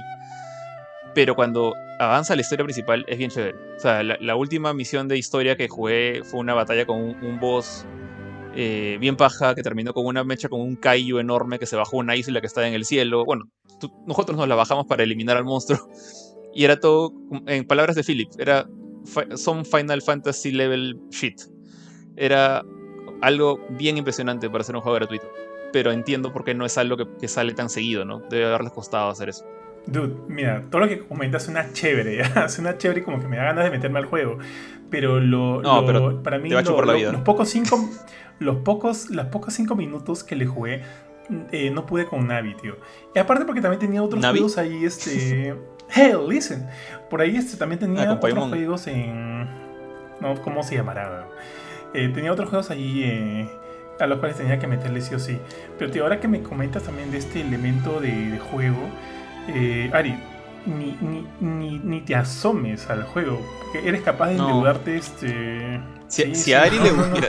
O sea, como te digo, depende, ¿venden pitufifresas o no? Eso iba a decir. A mí no me. a mí no me. Muy pocos personajes de Genshin me han gustado tanto como para decir, tengo que conseguir ese personaje. Y he, ahorrado. Es como que cada cierto tiempo eh, la ruleta cambia de premios. Le voy a decir ruleta, es un banner. Eh, cada 15 días cambia. Entonces hay veces que dicen, tenemos este nuevo personaje y es este una chibolita que lanza bombas. Y es como que yo veo el personaje y digo, a mí no me gustan los personajes chivis no es mi estilo de animes. A mí me gustan un poco más este, más este tipo shonen, más, un poquito más guerreros. Eh, entonces digo, estos 15 días no voy a gastar mis gemas. Que pase ese cochino personaje. Entonces ahorro, ahorro, ahorro hasta que sale otro que digo, ya, este sí quiero. Entonces ahí meto mi, mi, mi, plata in-game, ¿no? O sea, no, no he metido todavía dólares. Todavía no, no he gastado plata real. Pero si Ari metía plata por pitufos, pucha, ya acaba de perder. Porque cualquier personaje de Genshin es más carismático que un Pitufi fresas. Pitufi fresas. por, por si acá, para los que no entiendan la, la referencia, les recomiendo que escuchen el Gamecore Podcast de la semana pasada. Es el número 43, hasta donde no, de repente me estoy equivocando. Es acerca de eh, eh, en qué hemos invertido eh, dinero de manera tonta, de manera vergonzosa. Y por ahí mi, mi estimado Ari tiene un par de anécdotas muy, muy interesantes con su aldea Pitufo. Eh, eso lo pueden encontrar Tufi anécdotas. Mi, mi, amigo Ari Bauer. Eso lo pueden encontrar, este programa y todo lo demás lo pueden encontrar en nuestra cuenta oficial en Spotify, nos encuentran como Gamecore Podcast. Ahora sí, continuemos, mi estimado Ari. Este. Ah, noticia. Hay, hay bastantes noticias acerca de la próxima película de Resident Evil, pero digamos que la más, entre comillas, importante. Pero en realidad, eh, si bien muchos lo han tomado como una mala noticia, eh, yo no tanto. Es acerca del retraso de la película para el 24 de noviembre, porque considerando que esta es una película que solo se va a estrenar en cines, igual acá no vamos a ir a cines en, en buen tiempo, por lo menos, bueno, al menos yo no voy a ir a cines en buen tiempo, así que no me afecta tanto que, el retraso de la película en cines se haya postergado para el 24 de noviembre. Ahora, eh, creo que esta película, al igual que Monster Hunter, saldrá recién en plataformas digitales eh, a dos o tres meses luego de su estreno en cines. Así que igual vamos a tener que esperar un buen tiempo para, para poder verla. Pero eso, la película se ha retrasado, se ha retrasado. Creo que eh, la fecha original, no sé, realmente me estoy equivocando, era en octubre y ahorita eh, ha sido pasada para el 24 de noviembre. Pero aparte de eso, eh, el actor de voz que va a interpretar a Wesker, eh, ¿cómo se llama este pata? Tom Hopper. Tom Hopper ha dicho lo siguiente, a ver, por acá lo tengo. Eh, creo que. Tío, ¿es dime. actor de voz? Perdón, no, el actor que va a interpretar a Wesker en live action. Es la película live action, tío. No. Ojo, la película de Resident Evil tiene tres producciones este, para la tele- cine y televisión para estas fechas. Una de ellas es Infinite Darkness, que va a ser de Netflix, que va a ser De una Netflix, película ¿no? CGI. La otra es una. Claro, la otra va a ser una serie ¿Es una se- ¿No es una serie? no, la otra va a ser una serie live action que va a enfocarse en los hijos o las hijas de Wesker, que también va a ser por Netflix. Y luego finalmente hay una película, una película de Constantine Films y ah, no, no sé cómo se llama la otra productora, eh, que, va, que va a tocar como que los dos primeros, o sea, va a ser, eh, va a narrar los dos primeros juegos de Resident Evil. Es ahí donde han casteado a, a Claire, a Leon, a, a Wesker, a Chris Redfield y a Jill Valentine. Te, iba- te iba a Son tres producciones. pero una preguntita. eh, son eh, la, la serie esta de los las hijas de Wesker y la película de live action están unidas en el mismo universo? No, no, no, no. no. Se- eh, la película van a- es un reboot. La película live action es un reboot completo. Ya. A menos que mañana digan que sí hay una conexión y la serie es el futuro de la película, qué sé yo. Por lo pronto no hay ningún vínculo Tío, entre los ¿cuál dos. es la serie live action de Netflix? Porque ¿Qué dices? ¿Cuál es la serie live action de.? No tiene los- nombre, se le conoce como Resident Evil serie live action. eh, es donde van a se va a enfocar, como te comenté en un momento, en las dos hijas de Albert Wesker. Hijas De hecho, no estoy tío, porque yo, yo estaba casi seguro que Infinite Darkness es, eh, es una serie, no es una película. esa es la Infinite película CGI. Darkness es una película CGI. Porque esa sí es canon, creo. ¿no? Esa. Eh, sí, canon. eh, Sí, de los juegos, canon de los juegos. Claro, claro. O sea, la- la- las películas CGI son de la. son, son, son parte de las de la saga de juegos. Así es. Ya, chévere. Porque el- sí, lo que había dicho este- pata Hopper era de que, de que bueno, que probablemente los fanáticos van a estar de- van a estar contentos con la nueva película. Te- justo te preguntaba eso, ¿la película es como que una película a todo dar o es así a, a media caña? Eh, ¿A qué te refieres? Porque si lo comparamos con las antiguas películas de O Resident sea, Evil, ponte, las películas anteriores de Resident Evil eran pues estaban detrás, creo que estaba quién estaba, Sony. eh, ¿de esas películas? Sí, asumo que sí, porque son de Screen Gems, de ser Sony, con Constantine. Ya, entonces eran como que eran películas, o sea, malas o buenas, en fin, pero eran en películas hechas a, a todo dar. Pues, plata. eran así como que películas más de tipo de presupuesto limitado. Ah, ok, así. ya Ah, No, va a ser a todo gas, tío. A, to- todo a gas. todo gas, a todo gas. Así que. Ya, porque el, el pata este Hopper, que seguramente se van a acordar de él porque él ha sido el... Sale en Umbrella Academy, que no me acuerdo cómo se llama su personaje porque no he visto esa serie. Pues no sé ni qué Ya, trata. y sale también en Black Sails, que es este... ¿Cómo se llama? Billy Bones, creo que es él. Un pata bien chapado, alto. Y también sale Game of Thrones, me acabo de acordar. Ah, el hermano, es, el hermano de Samuel Tarly. Ah, Claro, la versión evolucionada, porque pucha, era como que en una temporada era un chivolo de 3 años y a la siguiente temporada era un hombre de El 27. hermano de Benito, tío, de Benito. Sí, Sí. sí. Y este, lo que dijo, que me pareció paja, es que cuando, cuando digamos, para prepararse la película, creo que le preguntó al director o a alguien, Sí. oye, ¿y cómo me preparo para la película? Y le dijeron, Cholo, le- juégate los dos juegos. Así es. Juega, juega los juegos nomás. Agarra y juega los juegos y no Así fastidies. es, así es. Entonces el pata ha hecho de que le va a gustar bastante a los fanáticos de esta película, porque entenderíamos de que el, de que tiene muchas similitudes o está muy pegada al material original, ¿no? Que son los juegos. La otra noticia de Resident Evil es que ya se liberó la sinopsis oficial de la película. Acá les leo. Eh, Raccoon City, antaño eh, floreciente sede del gigante farmacéutico Umbrella Corporation, es ahora una ciudad moribunda del medio oeste. El éxodo de la compañía dejó la ciudad como un páramo, con un gran mal que se está eh, gestando bajo la superficie. Cuando ese mal se desata, los habitantes de la ciudad cambian para siempre y un pequeño grupo de supervivientes debe colaborar para eh, descubrir la verdad que se esconde tras Umbrella y sobrevivir a la noche. Lo que me gusta de esto es que parece que vamos a ver este, el desate del virus. O sea, no es que nos va a presentar una película ya con el virus y los zombies eh, que ya han como sobrepoblado la tierra y demás, o sea, con todos los estragos, sino recién vamos a, ver el inicio de, la, la, pandemia, del, del, outbreak, el inicio del outbreak de la epidemia. Y eso, eso me gusta. Es, a, mí, bueno, no sé si lo saben, yo soy muy, muy fan de los zombies, pero me gusta mucho cuando eh, una historia, una película, un libro, un juego, te narra los inicios de la, del, del outbreak. Cuando te narra cómo así la sociedad se está yendo a la shed, cómo la gente está recién adaptándose para ver cómo sobrevivir. Cuando ya ha pasado 5 o 3 años y hay como que estos grupos ya refugiados, también me parece interesante, pero me gusta mucho más ver los inicios. Y parece que esto va a ir por ese lado. Mira, por mi lado, me, da gusto más que nada, creo que lo que Ari decía que había dicho el actor. O sea, que, le mandaron jugar los juegos, no que, no que se inventó alguna cosa rara para su esposa como Paul Anderson. Pero la sinopsis que me dices no es tal cual los juegos. O sea, ahí obviamente hay, una, una reinterpretación de esto. O sea, primero que nada, si conectas el, juego 1 con el juego 2, eh, realmente es como dos películas en una, o sea, vas a cortar, eh, vas a dejar de trabajar con Jill y con Chris a la mitad del camino, luego vas a tomar a Claire y a Leon, y no sé si van a tomar en cuenta, por ejemplo, el momento en que Jill trata de escapar de Raccoon City, que es básicamente Resident Evil 3, primera mitad, que justamente ocurre entre el 1 y el 2. Entonces es un poco complicado, o sea, van a tener que, van a tener que tomar ciertas libertades. Entonces, basándome en, en la sinopsis que has dicho, yo creería que acá todo va a llevarse a cabo en Raccoon City. O sea, no va a haber mansión y si hay mansión, la mansión no va a estar en las montañas, va a estar en la ciudad. O en una, en una montañita súper cerquita.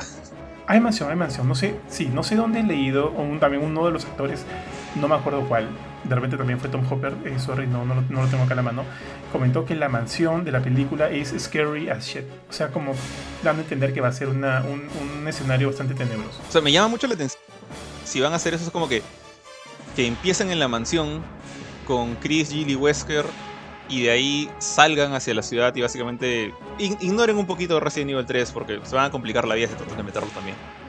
Eh, y se van solamente con Resident 2 en la ciudad y no sé si va a haber estación de policía o simplemente va a ser como que la segunda mitad de la película va a ser como que esta explosión de la epidemia que ya cubre toda la ciudad y va a ser una película más de sobrevivir en cada rincón, cada, más o menos como Resident Evil Entonces, este, yo creo que de todas maneras no va a ser una historia tal cual como, la, como los juegos. No van a ser toda la primera, este, el primer Tyrant, lo que pasó con Birkin.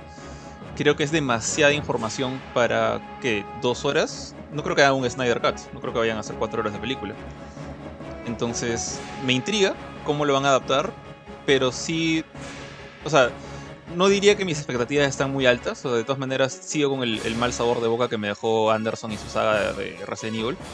Entonces no espero la mejor película del mundo, no espero algo increíble. O sea, ¿sabes qué espero? Espero algo como, no sé, Príncipe de Persia. O sea, algo que respeta el juego por lo menos a ese nivel. Porque para mí esa película sí me gustó. Y no me, no me encantó, pero me gustó. Entonces espero más o menos algo así. Y ojalá, ojalá pase. Tío, te doy unos datos que vas a hacer que te caigas ahorita de tu asiento. Primero que nada, este, o sea, de hecho sí, sí, yo también, eh, considerando que la película va a tomar muchos elementos, elementos de los dos primeros juegos, yo estoy asumiendo que va a ser una reinterpretación, pero tratando de mantenerse fiel a algunos elementos, ¿no? Por lo menos a los personajes y demás. Y por ahí, quién sabe, van a ser, no sé, van a ser como que los eventos de la mansión y de la ciudad se, se, se reproduzcan, se desarrollen de manera, este, eh, eh, se, se reproduzcan al mismo tiempo. Eh, así que no sé, de hecho sí van a haber ciertas concesiones, con lo cual yo estoy totalmente de acuerdo porque son formatos distintos. Mientras la película sea buena, yo no tengo ninguna objeción. Ya, ahora lo que te quería comentar, este, Jorge. Eh, han casteado a, eh, Marina Mazepa como Lisa Trevor. Ah. O sea... Charles Rook va a ser Richard Aiken. Va a estar el Chief Brian Irons, va a estar William Birkin, que de hecho es Neil McDonough. ¿Quién es Neil McDonough? Eh, no lo conozco. Ah, estuve en Band of Brothers, pero no, no lo recuerdo. Va a estar Ira Wong, ya comentamos, y bueno, los demás, pues, ¿no? Albert Wesker, eh, Leon, Jill, Chris y Claire. Pero mira, el hecho de que Sí, ahorita- a Lisa Trevor, como que me.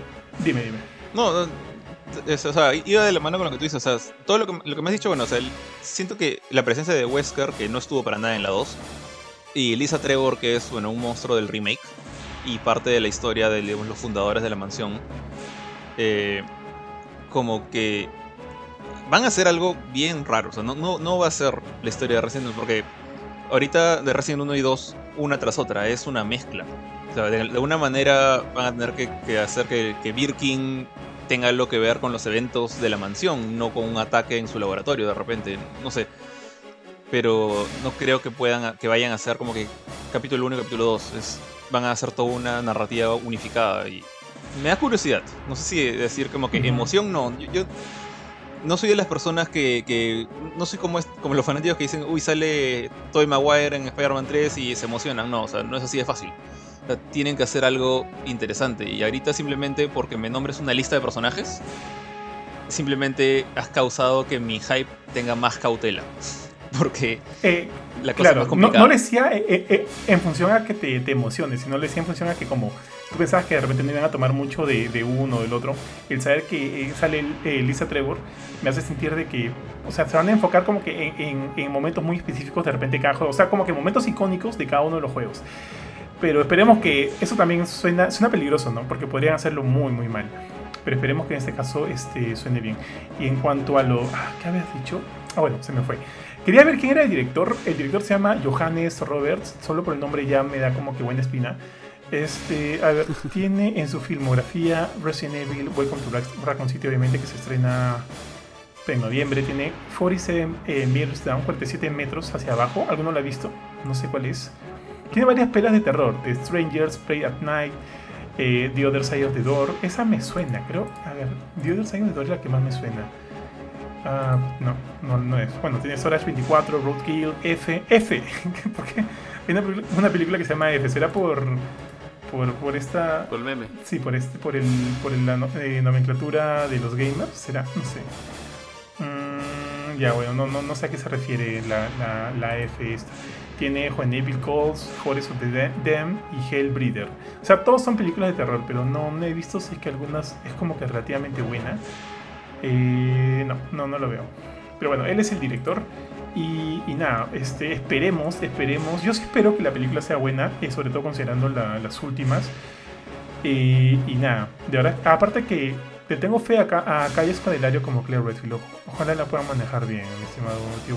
Oye, Bofetín y George, eh, me queda una duda, porque yo, este, yo, hasta donde yo tenía entendido, Infinite Darkness iba a ser una serie, pero ustedes me dicen que es una película, ¿cierto? Hasta donde me acuerdo, sí, tío, me estás haciendo confundir. tío, estás... Sí, porque justo acabo de buscar en Wikipedia y dice serie, y acabo de buscar en Netflix, estoy ahorita literalmente viendo la aplicación de Netflix y dice serie, Resident Evil, la tiniebla infinita. Entiendo que es... mismo. yo pensaba que era una pela, tío. A ver, vamos a ver. Sí, sí, tío, eso me, me entró la duda porque justo ayer, ayer o antes de ayer hice la nota justamente esa de Welcome to Raccoon City. Y, o sea, de que se había aplazado la fecha de estreno de la película. Y estuve buscando material adicional como para poner sobre, sobre Resident Evil, sobre qué otras cosas venían. Y busqué sobre la, la película. No, sa- no sabía si era una película o una serie, busqué, entonces entendí que era una serie. Pero a lo mejor me estoy equivocando. Acá veo que la están vendiendo como serie, ¿no? Anime, anime, es más como anime web series. Pero en Netflix todo. Está basada, creo que. una- Netflix incluso una creo que puso que Avatar era un anime, así que no, no me sorprende que le ponga anime a cualquier cosa. Pero, pero que le ponga series. Porque inclusive dice temporada 1 avance. El tráiler que tiene subido ahí en, en el mismo Netflix. Pucha, tío, puede ser. Bueno, ah, si- es serie, ahorita. Yo, yo, más, yo más feliz, ¿ah? de hecho, porque eh, las últimas películas de, de CGI de Resident Evil no han salido muy bien, que digamos. Y no sé si de repente, con dan- dándoles un poquito más de tiempo, un poquito más de espacio a la, a la historia, pueden hacer algo más chévere y no gastar tanto en, en escenas de acción sin sentido. ¿no? Tío, en realidad ninguna, ninguna, ninguna película CGI de Resident Evil ha sido como que relativamente buena. Fácil la primera y la Me más gustó The. Generation, la Pero, primera. pero- sí, a mí yo, yo la vi y dije, ok, pero, pero no sé, tío, tampoco me pareció muy buena. Pero estoy de acuerdo contigo. Si es una serie, eh, mejor. Mejor. Daría como que más, más chance que la cosa este, sazone, sazone mejor y se sienta, se sienta más chévere. Ahora, Ari, puede, puede que tengas razón, ¿ah? Acá dice Siri. Yo estaba casi totalmente confundido de que, eh, eh, que, que iba a ser una película, tío. Casi como... A ver, déjame buscar el trailer, ¿ya? Vayan comentando esto. Bueno, de verdad que, o sea, tal cual como, como te dije, tú también como que dijiste o, o lo ap- apoyaste la idea de que una serie se presta un poco más para hacer eh, historias más complejas. Obviamente pueden desperdiciar el tiempo y hacer una historia simplemente inflada y alargada, que de verdad es que espero que no sea el caso.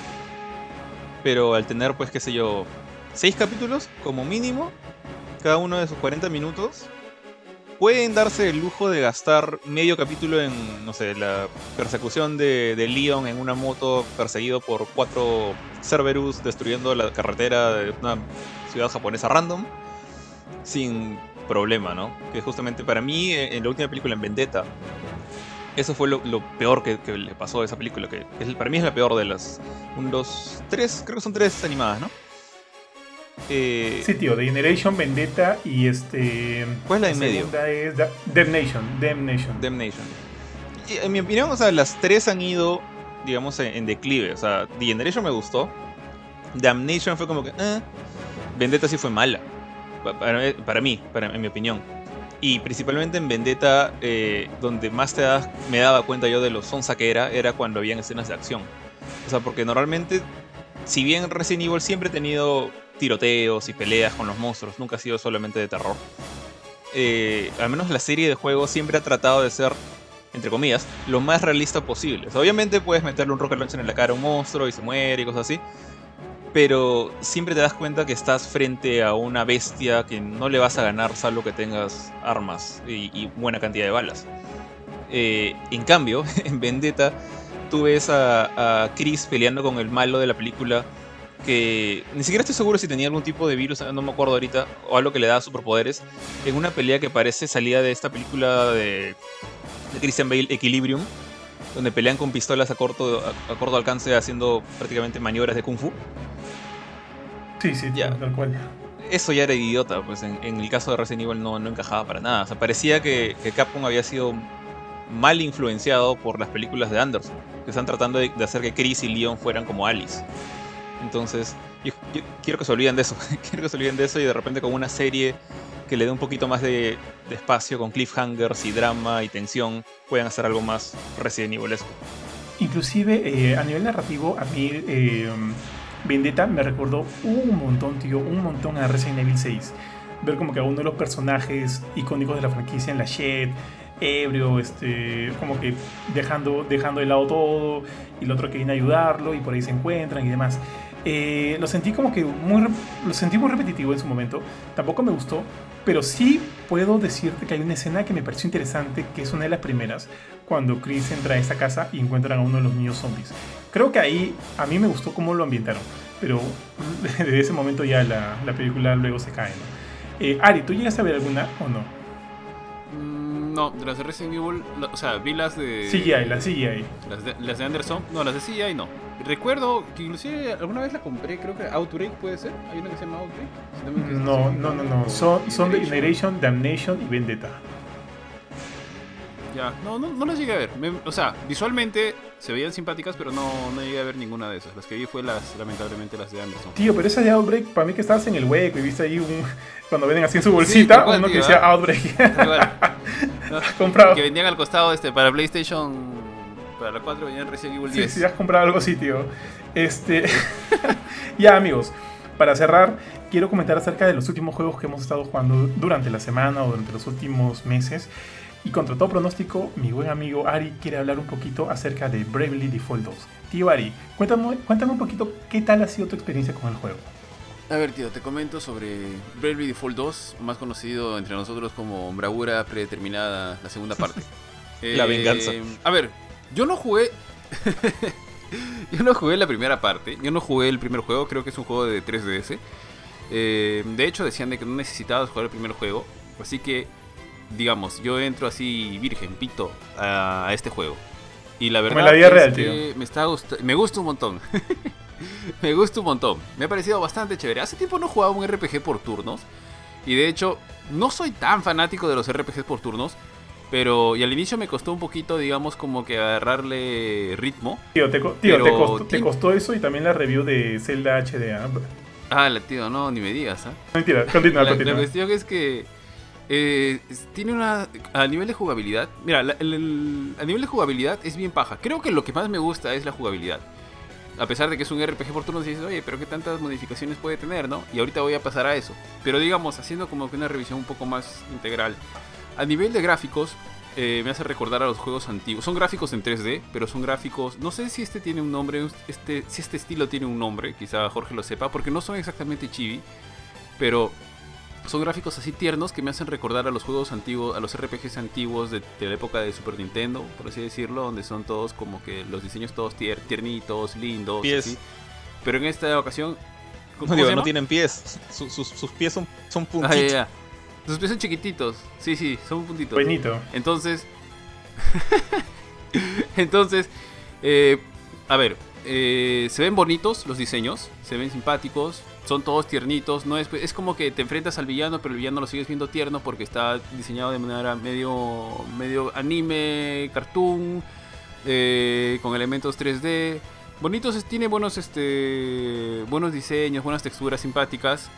Entonces, eh, hay gente, entendería que hay gente que no le pueda gustar, pero es bastante simpático. Sin embargo, a mí me cuesta, quizás es un tema personal, me cuesta sentir, digamos, la, el drama de la historia cuando le ponen una envoltura tan simpática y tan bonita, ¿no? Entonces, eso por aquí que un poco me, me juega en contra. La historia es, es, interesante, mueve el juego, no es, pues, digamos, al menos hasta la, este, todo lo que he podido ver es, es este, te habla, pues, de las, de las cuatro gemas, de los cuatro elementos que tienes que recuperar porque ha habido un, un reino donde solamente ha sobrevivido su princesa y el reino ha quedado olvidado debido a un bueno algunos hechos no voy a spoilear mucho algunos hechos que han sucedido en el juego y ahora estás en una búsqueda de, la, de estas gemas y eso es más o menos por donde te va llevando la historia tiene algunos plot twists algunos personajes etcétera pero igual repito el problema es que como todo tiene un empaque de, de, cosa tan tiernita tan, tan, bonita no le logro sentir esa el, drama que puede estar de fondo viviendo por ejemplo es una princesa de un reino donde han muerto todos este es la única sobreviviente o que tiene un acompañante que finalmente tiene un, un destino terrible etcétera no Ala, tú eh, eso por ese lado. Tú, no, no, jugaste muchos RPGs en Super Nintendo. Eh, no tantos, no, me gustaron cuando era niño los, RPGs de. ¿Cómo se llama esto? De, turnos. Pero cuando, o sea, a medida que iba avanzando la, tecnología, los gráficos de los juegos y los diseños, no me termina de. O sea, me es difícil sentir. Tendría que tener la historia muy buena como para poder sentir esa esa, no sé, sentir la, la tristeza o la profundidad de la, de la historia y, demás, ¿no? Pero sí, obviamente, por eso digo que se parece bastante a los, a los RPGs antiguos, digo, en ese sentido, es como que quisiera, es una versión 2.0 de este estilo, ¿no?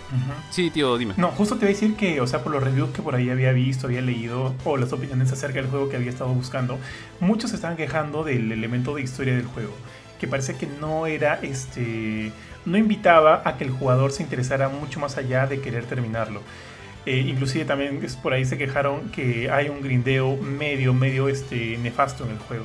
Pero bueno, continúa, continúa. Sí, tal cual, justo, justo por eso lo de ver. O sea, cuando les digo que la historia es como que ahí nomás, es porque tal vez, o sea, y tal vez está pasándome esto porque la historia no es tan cautivante como podría, podrían ser otro tipo de historias, ¿no?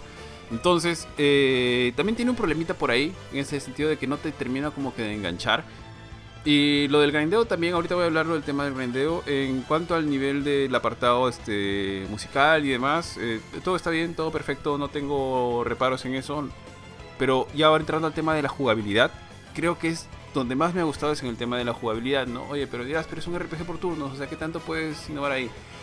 Tiene algunas eh, características que no las había visto antes. Y justamente que las, que las de su nombre, ¿no? Supongo que estarían en el primer título, que se llaman el Brave o sea, básicamente, cuando tienes tu. Cuando estás en tu turno de atacar, tú tienes eh, tus elementos, tus ítems, que tienes, no sé, pues el Fénix, el clásico Fénix Down, no sé cómo se llama, porque mis títulos están en castellano, se llama este, Pluma Fénix o algo así, para revivir a tus amigos. Tienes las pociones de magia, las pociones de salud, hay pociones más grandes que te dan más magia, pociones de salud que te curan más.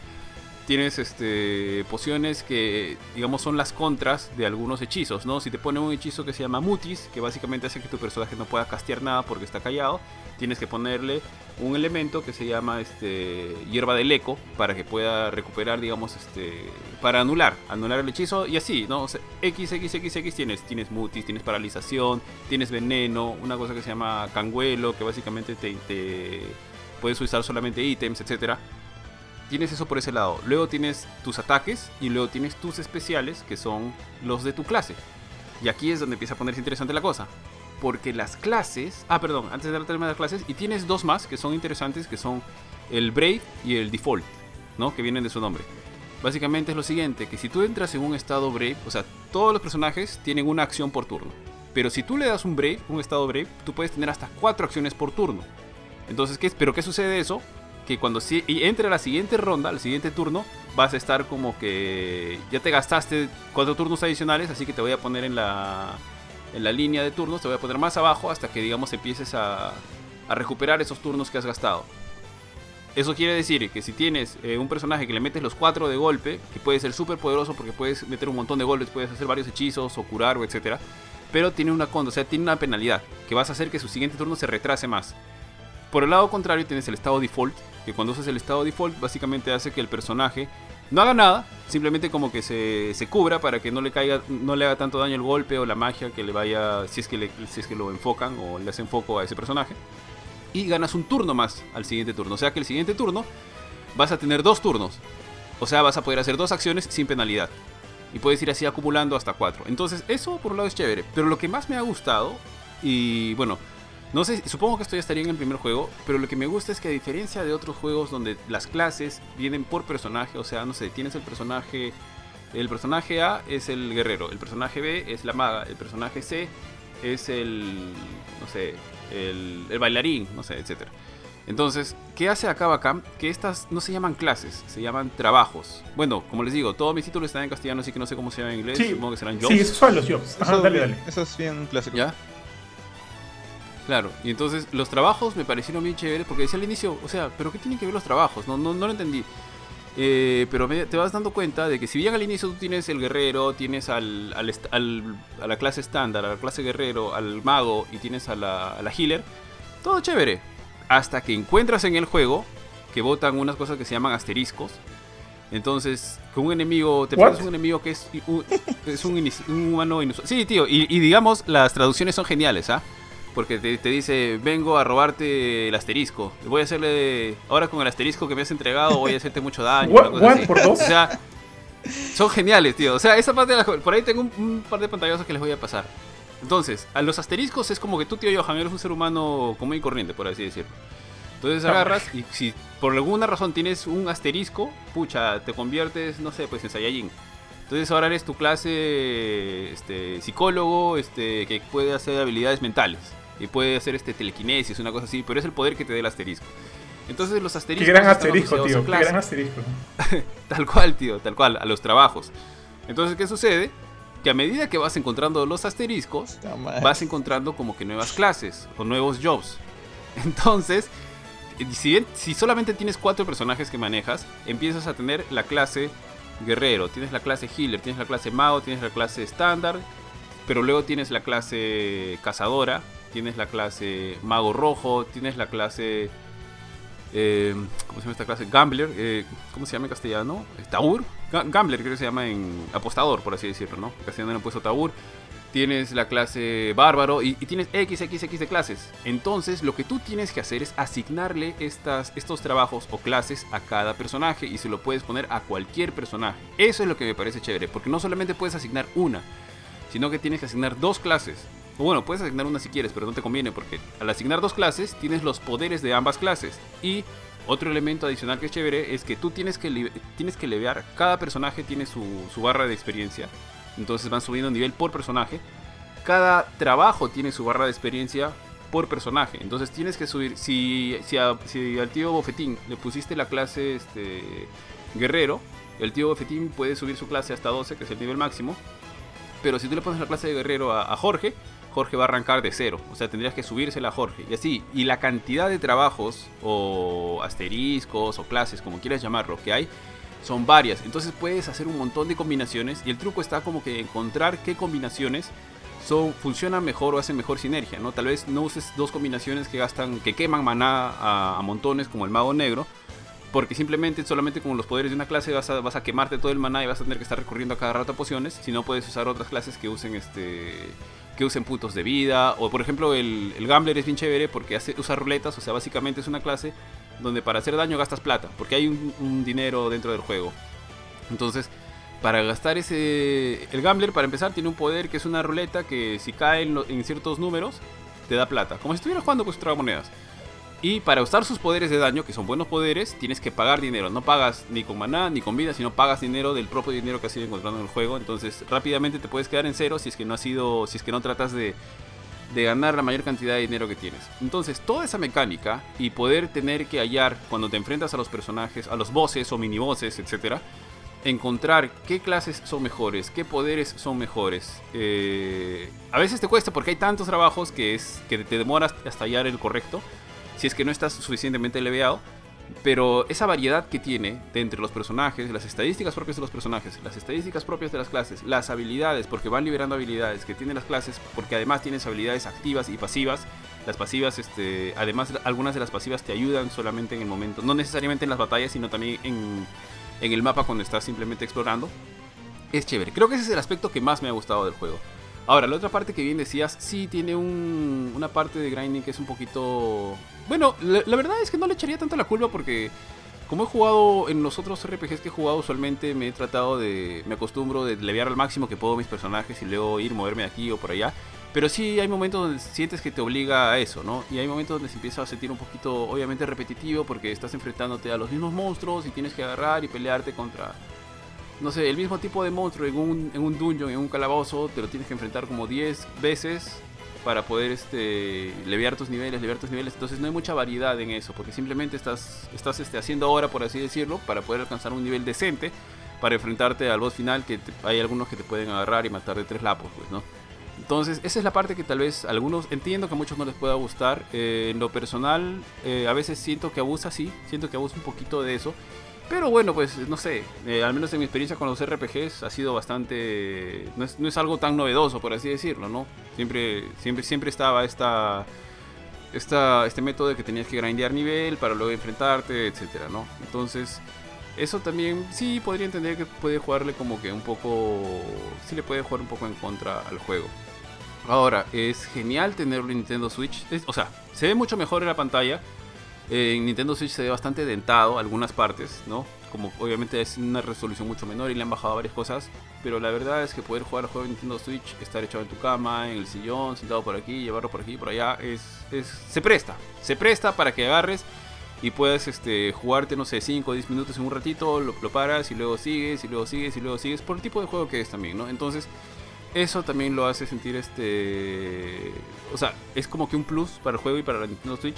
Porque también lo puedes jugar en tu tele, que chévere, pero el beneficio que te da la Switch también es bacán. Entonces, eso también este, le, da, le da un plus ahí a la, a la, consola y al jueguito. Y hay un punto más que iba a mencionar, pero que se me está. se me ha pasado. Ah, ya, sí, también sentí al inicio de que es como que te lanza un poco el juego. No te explica muchas cosas. Entonces, toda esa parte de los trabajos y demás que más o menos como que no es tampoco tan complicado por así decirlo, pero que al inicio no, no, la captas porque tienes, tienes ¿no? trabajo principal y trabajo secundario. Y dices, oye, pero ¿por qué secundario? Yo solamente tengo cuatro clases. No, ¿Dónde está el trabajo secundario? ¿Qué hago aquí? ¿Qué hago allá? Y en algunos tutoriales vas a tener que pasarte un buen rato leyendo los tutoriales, eh, sobre todo los de los, la, jugabilidad, algunas cosas de los monstruos y demás, o de cómo funcionan. Entonces sí, por ahí puede que a alguien no le guste porque hay que dar una buena repasada a esa parte. Y sí, las misiones secundarias son... Pucha, se sienten de relleno, ¿no? No... Es, anda, mata 10 conejos, anda, mata 10 pajaritos, 10 tarántulas, lleva esto de aquí a allá. Eh, por ahí a lo mucho vi una de un par de hermanos que, que se mandaban ítems y digamos que ahondaban un poquito más de profundidad en esta, en esta misión secundaria, ¿no? Donde uno estaba en el calabozo y el otro estaba, era un guardia real pero el del calabozo había tenido que robar para darle una, una enseñanza adecuada a su hermano menor, que es el que estaba de guardia real, etc. Pero más allá de eso, no hay tantas misiones que sean, digamos, que tengan ese nivel. Entonces se sienten varias de ellas como que de relleno y de solamente para ganar experiencia barata, por así decirlo, ¿no? O sea, sin hacer mucha mucha mucha chama como estar matando monstruos a cada rato. Y eso básicamente, tío Bofetín. Oye, tío, este. Sorry, no sé si lo has comentado en algún momento, por ahí no, no lo capté. ¿Cuántas horas le ha metido al juego, Chulz? porque se siente, se escucha larguito, ¿ah? Sí, tío. Ahorita debo estar rondando las cuarenta y tantas horas, ¿ah? Miércoles, ¿y está cerca? Más o menos. ¿Está cerca el final? ¿Sientes o no? Uh, espero que sí. Pero, pero espero que sí. algo que tampoco me ha quedado claro es que si a estas alturas este juego se ha, se ha convertido en una especie de tarea o lo estás disfrutando.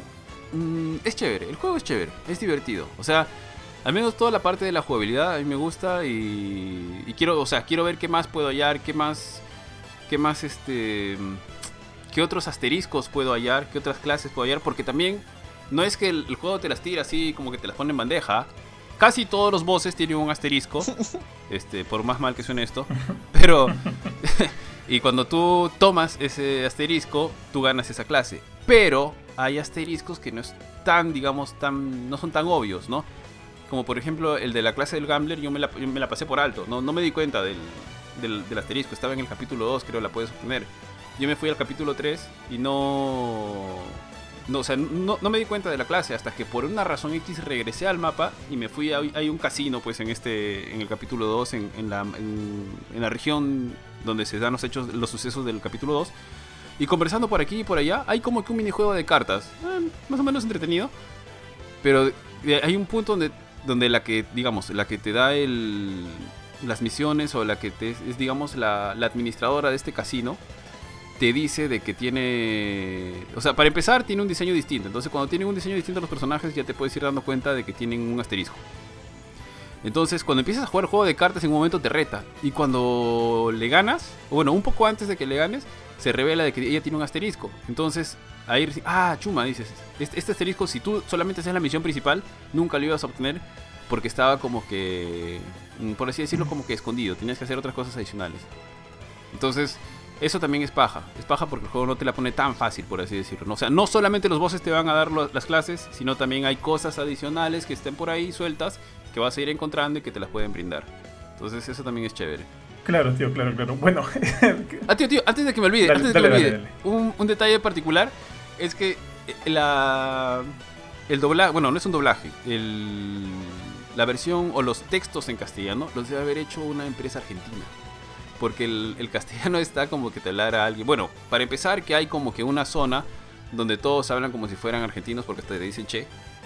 Pero de ahí las maneras en que están puestas las palabras eh, es como si hablaras con alguien de Argentina, ¿no? O sea, puede ser... Hay zonas donde tú entiendes de que sí, efectivamente estos hablan como que fueran argentinos, pero de ahí hay zonas donde no hablan porque les ponen así como que en texto eh, algún tipo de dejo para que entiendas de que estas personas son de otra zona, otra región, pero la manera en que están estructuradas las oraciones son están hechas como que de alguien, de alguien que escribiera en, en... O sea, argentino no es un idioma distinto, ¿no? Sino como que alguien que, que, sea de Argentina, ¿no? Porque la manera de poner las palabras son, es diferente a el castellano no, regular o normal estándar de Latinoamérica, por así decirlo. Eh, tío, este, corrígeme si me equivoco, pero ¿has jugado Final Fantasy IX? Creo acordarme que en Final Fantasy IX habían... Eh, ahora, lo, jugué... estaba este... Eh, subtitulado al, español latino porque me acuerdo de un personaje que hablaba con, con los Che, oye Che, o algo así. Mmm no, creo que he jugado el, el 9 es de Play 1. Sí. No, no, no, el 9 no. El 10 he jugado. El 10 es de Play 2. Mm, no, no juego el 9. Y de hecho, creo que se lo probé una vez, pero está en inglés. Porque me acuerdo de, o sea, de los subtítulos en, en, latino, este, y me acuerdo de un personaje que hablaba como Che, como Che, y me llamó mucho la atención, porque obviamente no, no, no tiene nada que ver con Argentina el juego, ni demás. Pero, pero bueno, bueno. Entonces, Ari, Considerando todo lo que has jugado, considerando también que aún falta, eh, te falta terminar y demás, ¿cuánto le pondrías ahorita al juego, del 1 al 10? vale los puntos Yo creo que el juego... Ah, ya. Eh, si vale los puntos 5, yo pucha, creo que le pondría un 8.5, ¿ah? Sí es divertido. Si a alguien que le gusten los RPG, yo creo que se va a entretener bastante. Buena, tío, buena, buena. Entonces... Pero sí, sí le hago la, la anotación de que si no te gusta este estilo de arte, eh, puede que te cueste un poquito acostumbrar, nada más, ¿no? Porque el estilo de arte es muy particular. Ah, ah, yo siento que, no sé, de repente corrígeme, eh, Jorge, si me equivoco, pero este sería un Palomeca Proof. Yo creo que sí, o sea, de hecho yo a mi esposa le gusta mucho esta, esta saga de RPG. Ah, ¿verdad? Y este, le he visto jugarlo, me- e- ella me ha explicado el sistema de combate, de hecho, cuando, cuando me lo explicó me recordó mucho a Xenosaga, a Xenosaga de Play 2, por el sistema del, del Brave, perdón, del default, que es como que guardarse las acciones para después y eso. Y yo creo más bien que está muy bien que mantengan ese estilo de arte, porque eso es algo que, que viene de Bravely Default 1, que también viene de Bravely Second. Entonces, más bien, o sea, esta serie, desde sus inicios, o sea, no, no, no pretende ser Final Fantasy. O sea, no, no, Final Fantasy lo que han hecho es evolucionar con el tiempo. Mientras que Bravely lo que trata de hacer es traer de regreso el feeling clásico de, este tipo de juegos. Es lo mismo que hace Octopath, Octopath Traveler, por ejemplo. Entonces yo sí siento que el estilo de arte está muy bien. O sea, de hecho, creo que si hicieran los personajes realistas, dejaría de ser Bravely. Pasaría a ser un, no sé, Lost Odyssey o una cosa mucho más seria, mucho más este, madura. Que a pesar de que hay, sé que en este juego, me he spoileado un poco no viéndolo ya de jugar. Hay, hay momentos serios, hay muerte, hay este, momentos dramáticos. No, a, mí, a mí particularmente no me fastidia que el personaje sea así chiquito y adorable. Porque he jugado varios así, o sea, Oninaki, por ejemplo, me hace, me acordar, o, o I Am Setsuna de RPG Factory de Square Enix. Es un juego sumamente, no sé si decirle deprimente ya, pero la temática es bien triste. O sea, todo el tiempo te das cuenta que todo es tristeza en, en I Am Setsuna. Pero los personajes no tienen ni pies, son chiquitos, cabezones, y como que siento que si el mensaje lo cuentan bien, pasa por encima de esto. Pasa por encima de, la parte visual. Pero ya, también entiendo el punto de vista de Ari. Entonces, si alguien no está muy acostumbrado a estos juegos, de repente le, le choca eso, ¿no? Claro, claro que sí. Bueno amigos, para no ser la más larga, pasemos al siguiente juego que hemos estado jugando. Sé que Ari no, no, no ha tenido la chance de jugarlo y eso que el juego está gratuito, mi estimado Ari, de repente no, no estás enterado, para todos los usuarios del, Game Pass. Así es, del Xbox, Xbox Game Pass. Y hablo este, de este juego que, que, que luce como un juego de... Ojo, ser- solo en consola. ¿ah? Solo en consola. Este juego este, luce como un juego de servicio y se ve como un juego de servicio, tío, sabe a juego de servicio, pero aparentemente no es un juego de servicio. Habla acerca de Outriders, que es el último título de, lo- de la gente de People Can Fly y de Square Enix, que acaba de ser lanzado justo esta semana para PlayStation 4, para Xbox One y para PC. Y de hecho, este es, uno, este es un juego, este, eh, eh, bueno, es un tipo de juego MMO que puede, este, que tiene el elemento crossplay. Así que si tú tienes un ami- si tú tienes una Play, tienes un amigo que tiene Xbox y otro que tiene PC, puedes jugar y hacer equipo con ellos sin ningún problema. Ya lo hemos probado, lo hemos jugado en stream con este. ah, Jugamos la demo en stream con Jorge y con Benito. Y el día de ayer ya jugamos el título en lanzamiento con otra, otra vez con Jorge, y, pero esta vez con Kurchin. Entonces, amigos, no hay ningún problema en ese sentido. Y esto es uno de los elementos que yo en realidad aplaudo mucho del juego. El elemento crossplay creo que es un. Es una, es una función, es un servicio que, que creo que ya debería de instaurarse porque este hace que hace, eh, rompe esas limitaciones que uno a veces puede tener con algún juego, ¿no? Que como muchos sabemos, por ejemplo, en nuestros programas de versus de los fines de semana, si usualmente jugamos Power Rangers es porque es el único juego que, de peleas que tiene este elemento de crossplay. Y aquí los, lo- los, este, aquí en Gamecore eh, no todos tenemos las mismas consolas o plataformas de PC. Por ejemplo, los Bauer tienen Xbox, Jorge y yo tenemos este, PlayStation y Benito tiene PC. Y por eso que este, tanto Outriders como Power Rangers nos permiten, nos dan la chance de poder jugar entre nosotros. Y eso siempre es un plus y es, eso es algo que yo aplaudo mucho. Entonces, rapidito para hablar un poquito de, de Outriders, si bien este, creo que la historia no es, no me parece la mejor, tampoco me parece malísima. Ojo, este, yo he tenido la chance, o sea, cuando jugamos la demo con Jorge, parábamos equipeando, equipeando, equipeando, pero sí me tuve, eh, me di la oportunidad de, de tratar de interesarme un poquito más por la historia para la review. Y básicamente es esto, tío, que mm, eh, en busca de, del futuro de la humanidad, un grupo de colonos llega a este planeta que se llama Enoch. Y bueno, entre ellos, este, ellos están en la búsqueda de esta señal misteriosa que, que debería ayudarlos para solucionar el problema de la extinción de la raza humana. Pero en una de estas expediciones de repente aparece una tormenta conocida como este...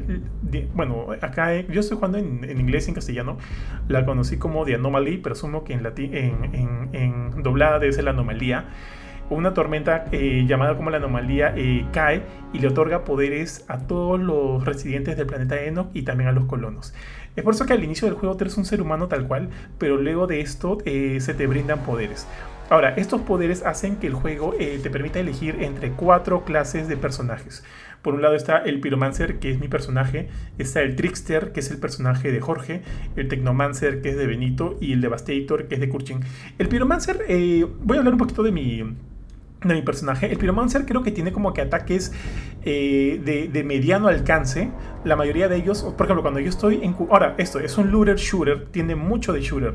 Y, de, y, de, y como shooter que es, también tiene mucho de, de, este, elemento tipo Gears of War donde te cubres, o, o, como de Division, donde te cubres bastante y, y, comienzas a disparar desde la guardia de tu, de tu cobertura. Entonces, cuando yo estoy en, en una de estas coberturas, puedo utilizar algunas de mis habilidades especiales que hacen que eh, llamas flameantes eh, hagan daño a enemigos que están relativamente lejos. Eh, eso me gusta mucho de mi, de, mi, de, mi, de mi personaje. Eso sí, sus ataques melee no son los más fuertes, pero ahora que por ejemplo ya he podido eh, desbloquear la mayoría de las habilidades de mi personaje, ahora tienes como 6 para elegir, pero solo tienes 3, o sea, solo puedes, puedes elegir 3 de 6 habilidades tienes que tratar de ser lo más eh, inteligente posible para coger las habilidades que de alguna manera te ayuden, te ayuden bastante en la estrategia que tienes para el juego. Entonces yo usualmente utilizo un ataque que es bien bien fuerte, que al momento de lanzarlo hace que todos los enemigos que están al costado se conviertan en ceniza por un par de segundos, dos segundos, lo cual me da, chance, me da la chance de, aprovechar eso y lanzarles todos los, todos los otros poderes y, y, las balas y los disparos que tengo, a mi, que tengo a mi mano. Eso a mí me ha ayudado bastante. Entonces, más o menos, mi personaje se, se, define un poquito bajo, bajo esa línea.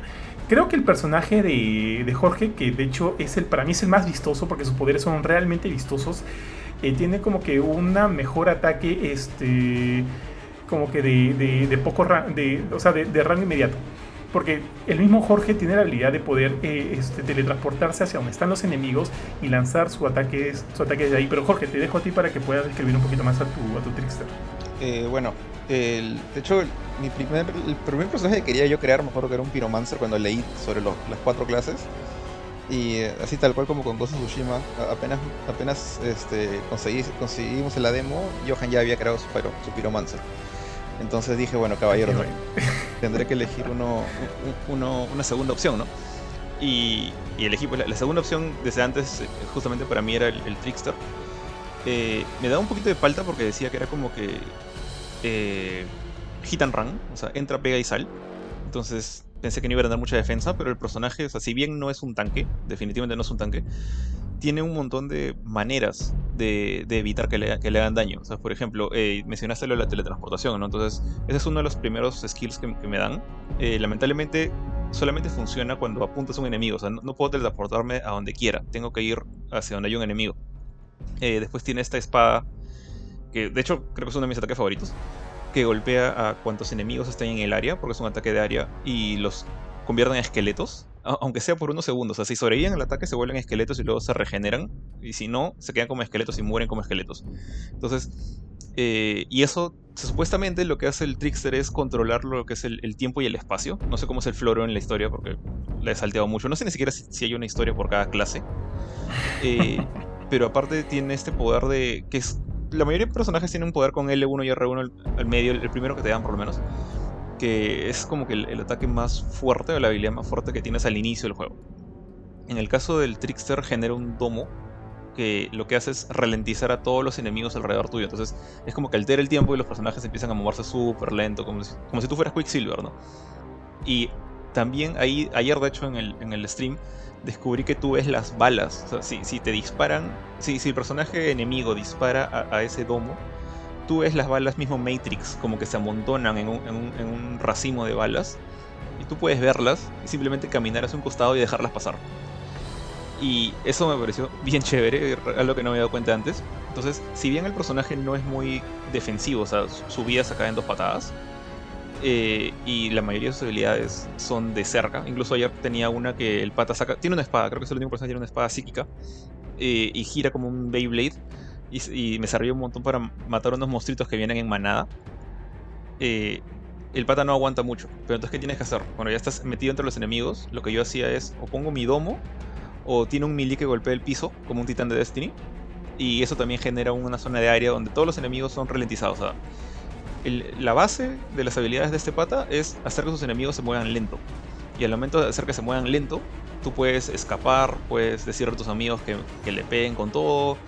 Una de las cosas que yo más hago, por ejemplo, cuando jugaba con Johan, con Benito o con Kurt, era meter este, el domo este de parálisis o meterles un espadazo a los enemigos y decirles, ya, este pata está lento, o sea, tírenle todo, ¿no? Y, y Johan metía su, su, flama bebé y otras cosas de, de fuego, y Benito me ponía torretas.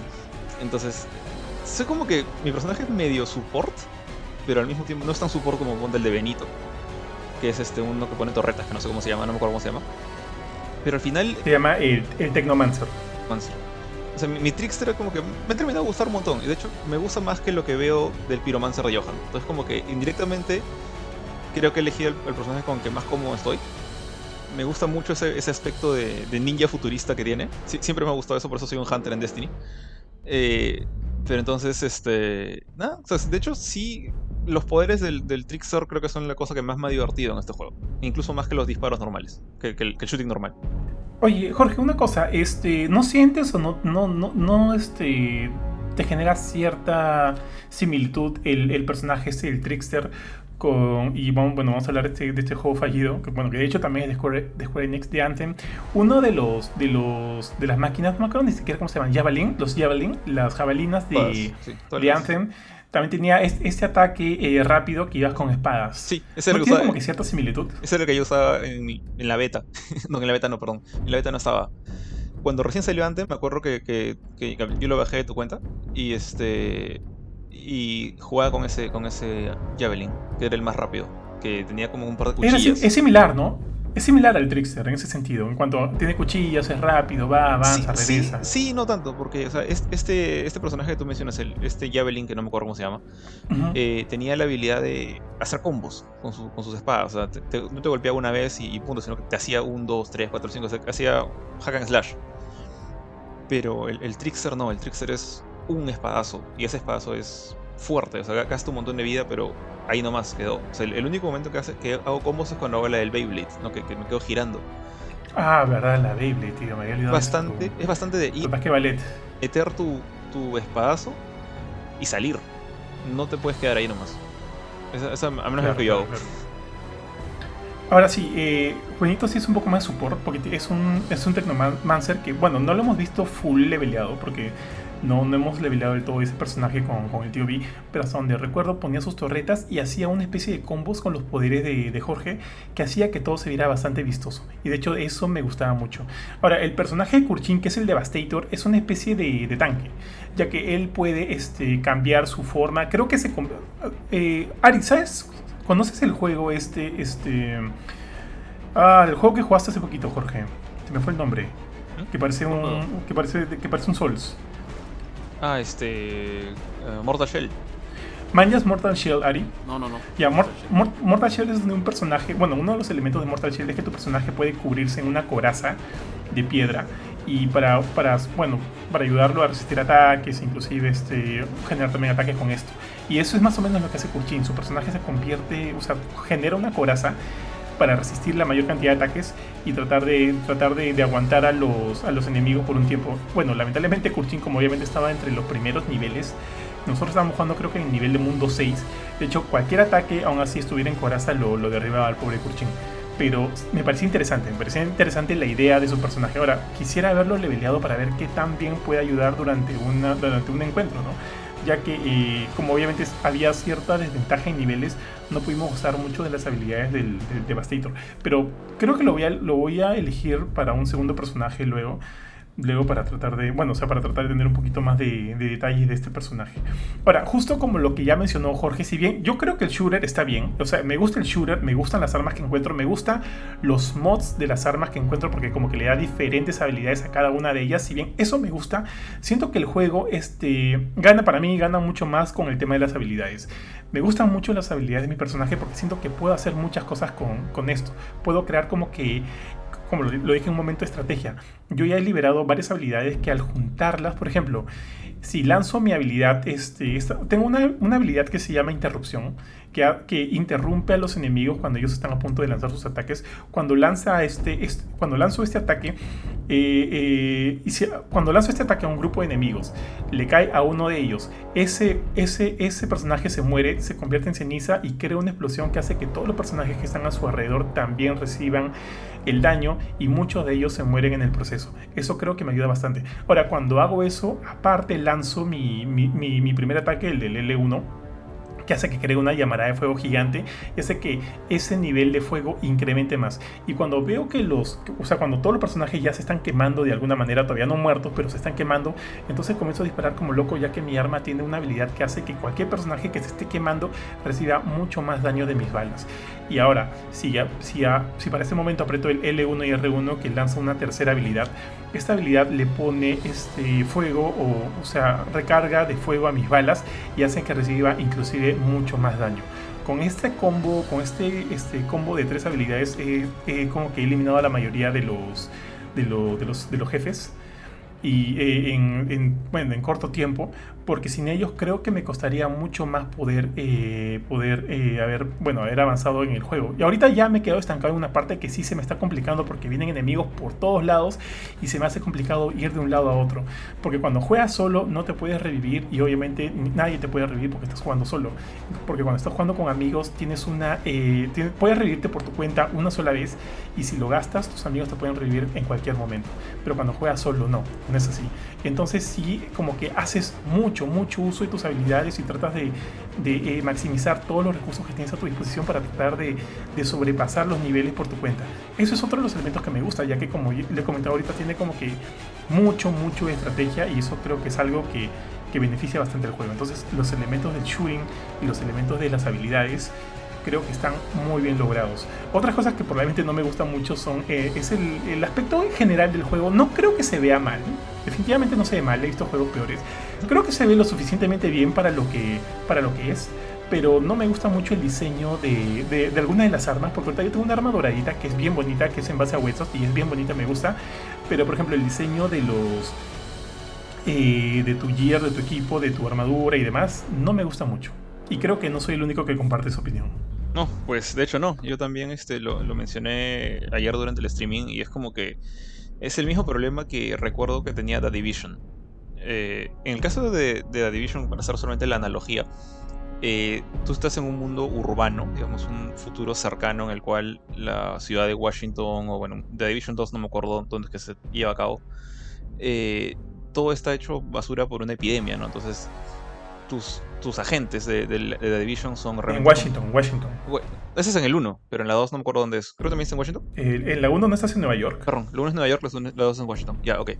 Eh, bueno, pero tus, tus agentes son, son personas, digamos, de la, era moderna, del siglo XXI. Entonces, tienes que chalecos antibalas, eh, gorros, literalmente gorros, o, o sombreritos de lana este, zapatos o botas de combate. Entonces, tus personajes se ven prácticamente iguales. No importa qué nivel tengan, qué tan avanzado estés en la historia.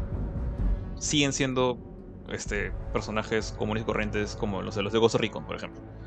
Ya, entonces, pasando esto a eh, Outriders, acá tenemos un futuro más, mucho más lejano. O sea, estamos en un mundo en el cual los humanos ya pueden viajar a otros planetas, a colonizar otros planetas.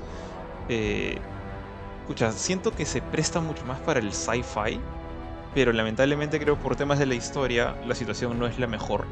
Entonces lamentablemente todos los personajes, al menos de lo que he visto hasta ahora, parecen pordioseros del espacio.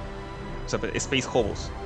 Todos tienen este, un jean con huecos, o una casaca de motociclista, o el chaleco de Ben Affleck del, del futuro distópico de Zack Snyder creo que lo más futurista que les he visto son, unos, son los cascos. Eh, cascos metálicos que parecen cabeza de Iron Man o uno que parece una especie de casco de una, mosca. Pero el resto es, estás juntando pues tus zapatillas este, de, marca o piratas y tus guantes con, con los deditos afuera o con, con, la mano completamente cubierta y una chompa que es más larga que la otra. Y eso se ve, en mi opinión, muy poco creativo. O sea, supongo que están tratando de ser respetuoso con la temática, eh, no oscura, como decir, eh, post-apocalíptica del juego, que todo es marrón, todo es sucio. De hecho, el juego es bastante... Se parece un poquito a Gears of War por ese lado, o sea que todo es oscuro, marrón, terroso, polvoriento. Y creo que al, hacer eso, pues pierde bastante de lo que es el potencial de, de la personalización visual de tu personaje. Algo que por ejemplo Destiny tiene muy bien marcado, o, juegos más antiguos como World of Warcraft también lo tienen ahí. Pero este juego, incluso estoy casi seguro que mis, armaduras siendo Trickster son las mismas que tiene Johan, pero o que tuvo Johan cuando él era nivel 7-8. Ni siquiera veo que cada personaje tenga cosas únicas o destacables. la parte visual siento que le falta mucho, mucho a, a Outriders. ¿Sabes qué me he percatado este, justo jugando, Jorge? Y me lo he percatado justo ayer que hice team contigo. O sea, yo estoy obviamente mucho más avanzado, estoy yo desbloqueado otras áreas y, digamos que las armaduras o la ropa que, que, recoges, que te caen, son en base al área en la que estás.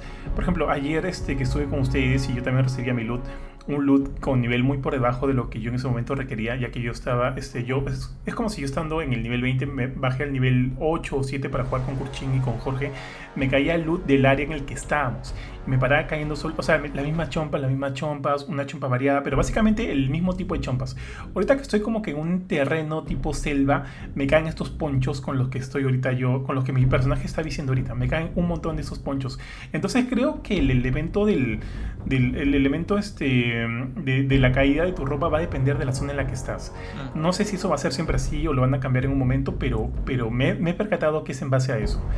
Eh, lo cual tampoco digamos que es lo que me guste mucho, porque ahorita como estoy solo en esta zona, solo me caen ponchos, ponchos y nada más bonito, o nada más interesante, o u otra, u, otra cosa para ver eh, alguna diferencia en cuanto a los diseños, solo me está cayendo este tipo de este tipo de armadura. Obviamente no solo en el pechito, ¿no? también las piernas, el casco, las tabas. Ahora, los cascos de esta zona sí son chéveres porque son como son, o sea, tienen este casco, son de este casco de forma ovalada, pero tienen un diseño de de, cráneo, que me parece como que diferente a lo que me había estado cayendo, pero me gusta un poco más. Pero, pero eso, Te iba a decir, son en base a las top. Dime. No, sorry, estoy viendo justamente imágenes de, de Outriders buscando armaduras avanzadas, armaduras legendarias de, nivel alto. Y, ¿Y qué tal? ¿Se mejor? Eh, veo justamente lo que acabas de decir, o sea, los cascos eh, son calaveras, son como de cadáveres, son bien, bien feos, o sea, feos en el sentido de que tratan de meterte miedo. La mayoría son, son esqueletos, pero la parte de abajo, o sea, el, resto del cuerpo, no, o sea, sí se ve mejor, ya parecen, ya parecen más armaduras. Pero... Ah, qué chévere. Siguen siendo... No siguen siendo... o sea, siguen pareciendo cosas de por diosero porque encima tienen tela rota, sucia, algunos tienen hojas. Entonces, creo que es mi gusto simplemente. Creo que no, no me agrada mucho este acabado de, de personaje como que trata de ser soldado de, miedo, como trata de ser como que monstruos más que héroes. ¿Sabes qué estaba pensando? Creo que un segundo personaje lo voy a hacer mujer para ver cómo le cae la ropa. Por ahí que por último luce mejor, ¿no? Como este, porque siento que los personajes nosotros somos. Eh, no, no igual, porque obviamente los de Gears of War son tremendos tanques, pero son todos bien anchos. Y la ropa se nota ancha. No me gusta cómo se ve. No me gusta mucho cómo se ve. Me encanta cómo se ve la ropa en Destiny, por ejemplo. Se ve más ceñida, más, más, con más estilo y demás de repente con un personaje mujer la cosa cambia.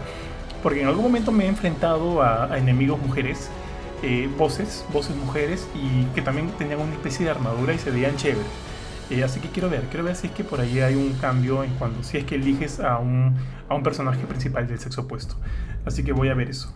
Ojo, otra cosa interesante del juego es que tiene tres niveles de, de leveleo o sea, por un lado está el leveleo de tu personaje, vas subiendo en niveles mediante vas ganando experiencia y acá están todos los elementos RPG del juego. El otro es este el leveleo de la zona en la que estás, o sea, tu, zona también crece a medida que vas, este, que vas ganando misiones, vas obteniendo misiones. Por ejemplo, yo, ahorita estoy en un nivel de zona, en un nivel de mundo 7. Si Jorge con, con su personaje de nivel 10 entra a mi zona de nivel 7, o sea, le tiran un lapo y muere porque la cosa obviamente este, es mucho más difícil, mucho más complicada. En cambio, yo con mi personaje nivel 20 entro a una zona de nivel 3, me paseo. no, no me haría nada. Pero obviamente eh, todo esto tiene una recompensa, ¿no? A mayor nivel de zona, mejor es el loot que te cae. Y eso también es interesante. Ahora son, creo que son 15 niveles de zona. Yo recién voy en el 7 y me está costando la vida. Así que quiero ver cómo sigue este, evolucionando eso. Y el otro nivel, este, son tres niveles de leveleo, como le dije. Uno es del personaje, otro es de la zona. Y el tercero es puramente cosmético. Es el nivel eh, no me acuerdo cómo se llama ahorita, pero es a medida que vas explorando cada una de las zonas, encontrando cositas, encontrando recursos y demás, se va explorando, se va liberando tu nivel de exploración, creo que se llama. Y eso te va dando regalos para poder este, mejorar la apariencia de tu carro, porque tienes un carrito, eh, tu banderas y demás cosillas. Eso ya es puramente cosmético, así que no, no, no tiene nada que ver con el elemento, con el, con el gameplay del juego. Pero es interesante, es interesante que haya, eh, básicamente como que ya para no redondear tanto y también para para, ir cerrando el, programa que ya se está alargando bastante, quiero decir que Outriders eh, me está entreteniendo bastante. Creo que por ahí tiene algunos elementos que no me gustan, como ya dijimos, todo el elemento de diseño de, vestuario, del equipo y demás, pero que de repente podría mejorar. Si bien eso no me gusta mucho, creo que es un juego que por lo pronto me está brindando este los elementos de un juego de servicio en vivo, por más que no sea de servicio en vivo, aparte de Destiny, que me guste. O sea, aparte de Destiny, que entro a hacer mis misiones diarias y todo, me veo entrando otra vez a este juego para encontrar mejor, mejores cosas, mejores loots. Creo que el leveleo es satisfactorio y eso a mí me gusta, me gusta mucho, me gusta levelear, me gusta encontrar mejores cosas. Todas las armas, a mí me gustan todas las armas, me gustan los tipos de armas. Me gusta, este, por ejemplo, en mi, en mi team yo tengo una, eh, un arma legendaria que cuando que al disparar eh, invoca el rayo de, Thor y hace que todos los enemigos eh, reciban un daño extra. Y aparte de eso tengo un fusil un fusil que hace que pueda eh, ojo no es un francotirador es un fusil que hace que pueda hacerle daño a enemigos que están bastante lejos. Así que cuando un jefe se, aparece así a lo lejos lo reviento con ese fusil hasta que se acerque. Y cuando ya está cerca le meto habilidades y todo y mis otras armas. Entonces esas me gustan. También hay una escopeta que ayuda bastante. Tengo ahí como que varias de cada uno, o sea, tengo una de cada tipo esperando para el momento fijo, porque como ya le dije, lo dije en un momento, creo que hay mucho de estratégico en este juego, así que es importante que, que conozcas tus armas, que veas cuáles son los mods de tus armas, cuáles les puedes cambiar, cuáles las puedes mejorar y en base a eso ver eh, qué te resulta mejor dependiendo de a quién o a qué te enfrentes, porque hay enemigos eh, humanos, o sea, humanos con poderes, hay enemigos monstruos, jefes monstruos, jefes humanos con anomalías, y siempre como que cada uno de ellos requiere algo distinto, y eso es bien, bien paja. Eh, entonces es eso. ¿Tú quieres aumentar algo más en cuanto a Riders, Jorge? Bueno, no mucho, de hecho no, creo que tú eres el que más lo ha jugado. voy a darle unas cuantas horas más, de repente por lo menos para la campaña, que, que, de hecho no es tan cortita, ¿no? Es, es, está, está bastante gruesita. Entonces, por ese lado creo que han cumplido con lo que dijeron, ¿no? Los, desarrolladores dijeron que este era primero un juego de pasar, pasar la campaña con amigos y no un juego por servicio. Entonces, eh, darle por lo menos ese chance, acabarlo por ahí, porque sí está entretenido. No me parece como que wow, no me, no me ha sorprendido, pero sí como que me ha parecido lo bastante, lo bastante bueno como para ser una buena excusa para jugar con tus patas, ¿no? En particular ahora que, todos están encerrados cada uno en sus casas. Así es. Ari, ¿vas a querer entrar en algún momento? Sí, tío, definitivamente suena bastante chévere. Eh, no sé, lo que pasa es que yo, sé que son no apuntan a lo mismo, pero teniendo a Destiny también en el Game Pass, pues prefería regresar a Destiny. Sí, pero para darle una probadita, no está... Este, ayer me acuerdo que Kurt dijo eso, ¿no? Como que jugar esto me, me da ganas de jugar Destiny. Sí, sí, sí, sí, sí, justo lo comentó tal cual. Pero nada, entonces para recordar, este Outriders ya está disponible tanto en Play 4, Xbox One, Xbox One, Xbox Series X, es eh, Play 5, PC. Eh, es un juego crossplay, así que no importa eh, la plataforma o la consola de juego que tengas en tu casa o tengas contigo, puedes jugar con cualquier otro amigo que también tenga el juego, obviamente. No, no hay límites en ese sentido. Eh, creo que todavía estoy muy, muy lejos para ponerle un punto. O sea, estoy bastante avanzado. Tengo ya más de 10 horas jugándolo. Fácil un poco más, ¿ah? porque hoy día, desde que me levanté a las 5 de la mañana, estuve jugándolo hasta las 9, 9 y media de la mañana. O sea, fácil he jugado 4 horas hoy día. Fácil ya tengo más de 15, fácil hasta 20 horas jugándolo. Eh, ahorita, lo, más, más que la campaña principal, lo que estoy haciendo es terminando de limpiar algunas misiones secundarias que, que me quedan. Ah, y eso no lo comentamos. Aparte, obviamente, en las misiones principales de la campaña hay misiones de, de, de hunt, de caza, donde te piden buscar a un, a un monstruo específico y tienes que ir y es, es el batallón, es bravazo. Es, es como esa batalla de la araña que tuvimos ayer, Jorge. Son como que ese tipo de cosas y eso es bien chévere. O también te piden eh, recompensas, ¿no? Matar a cierto, a cierto bribón eh, con alguna anomalía específica, tener que ir cazarlo y luego finalmente ir y re- recuperar, o sea, cobrar tu recompensa.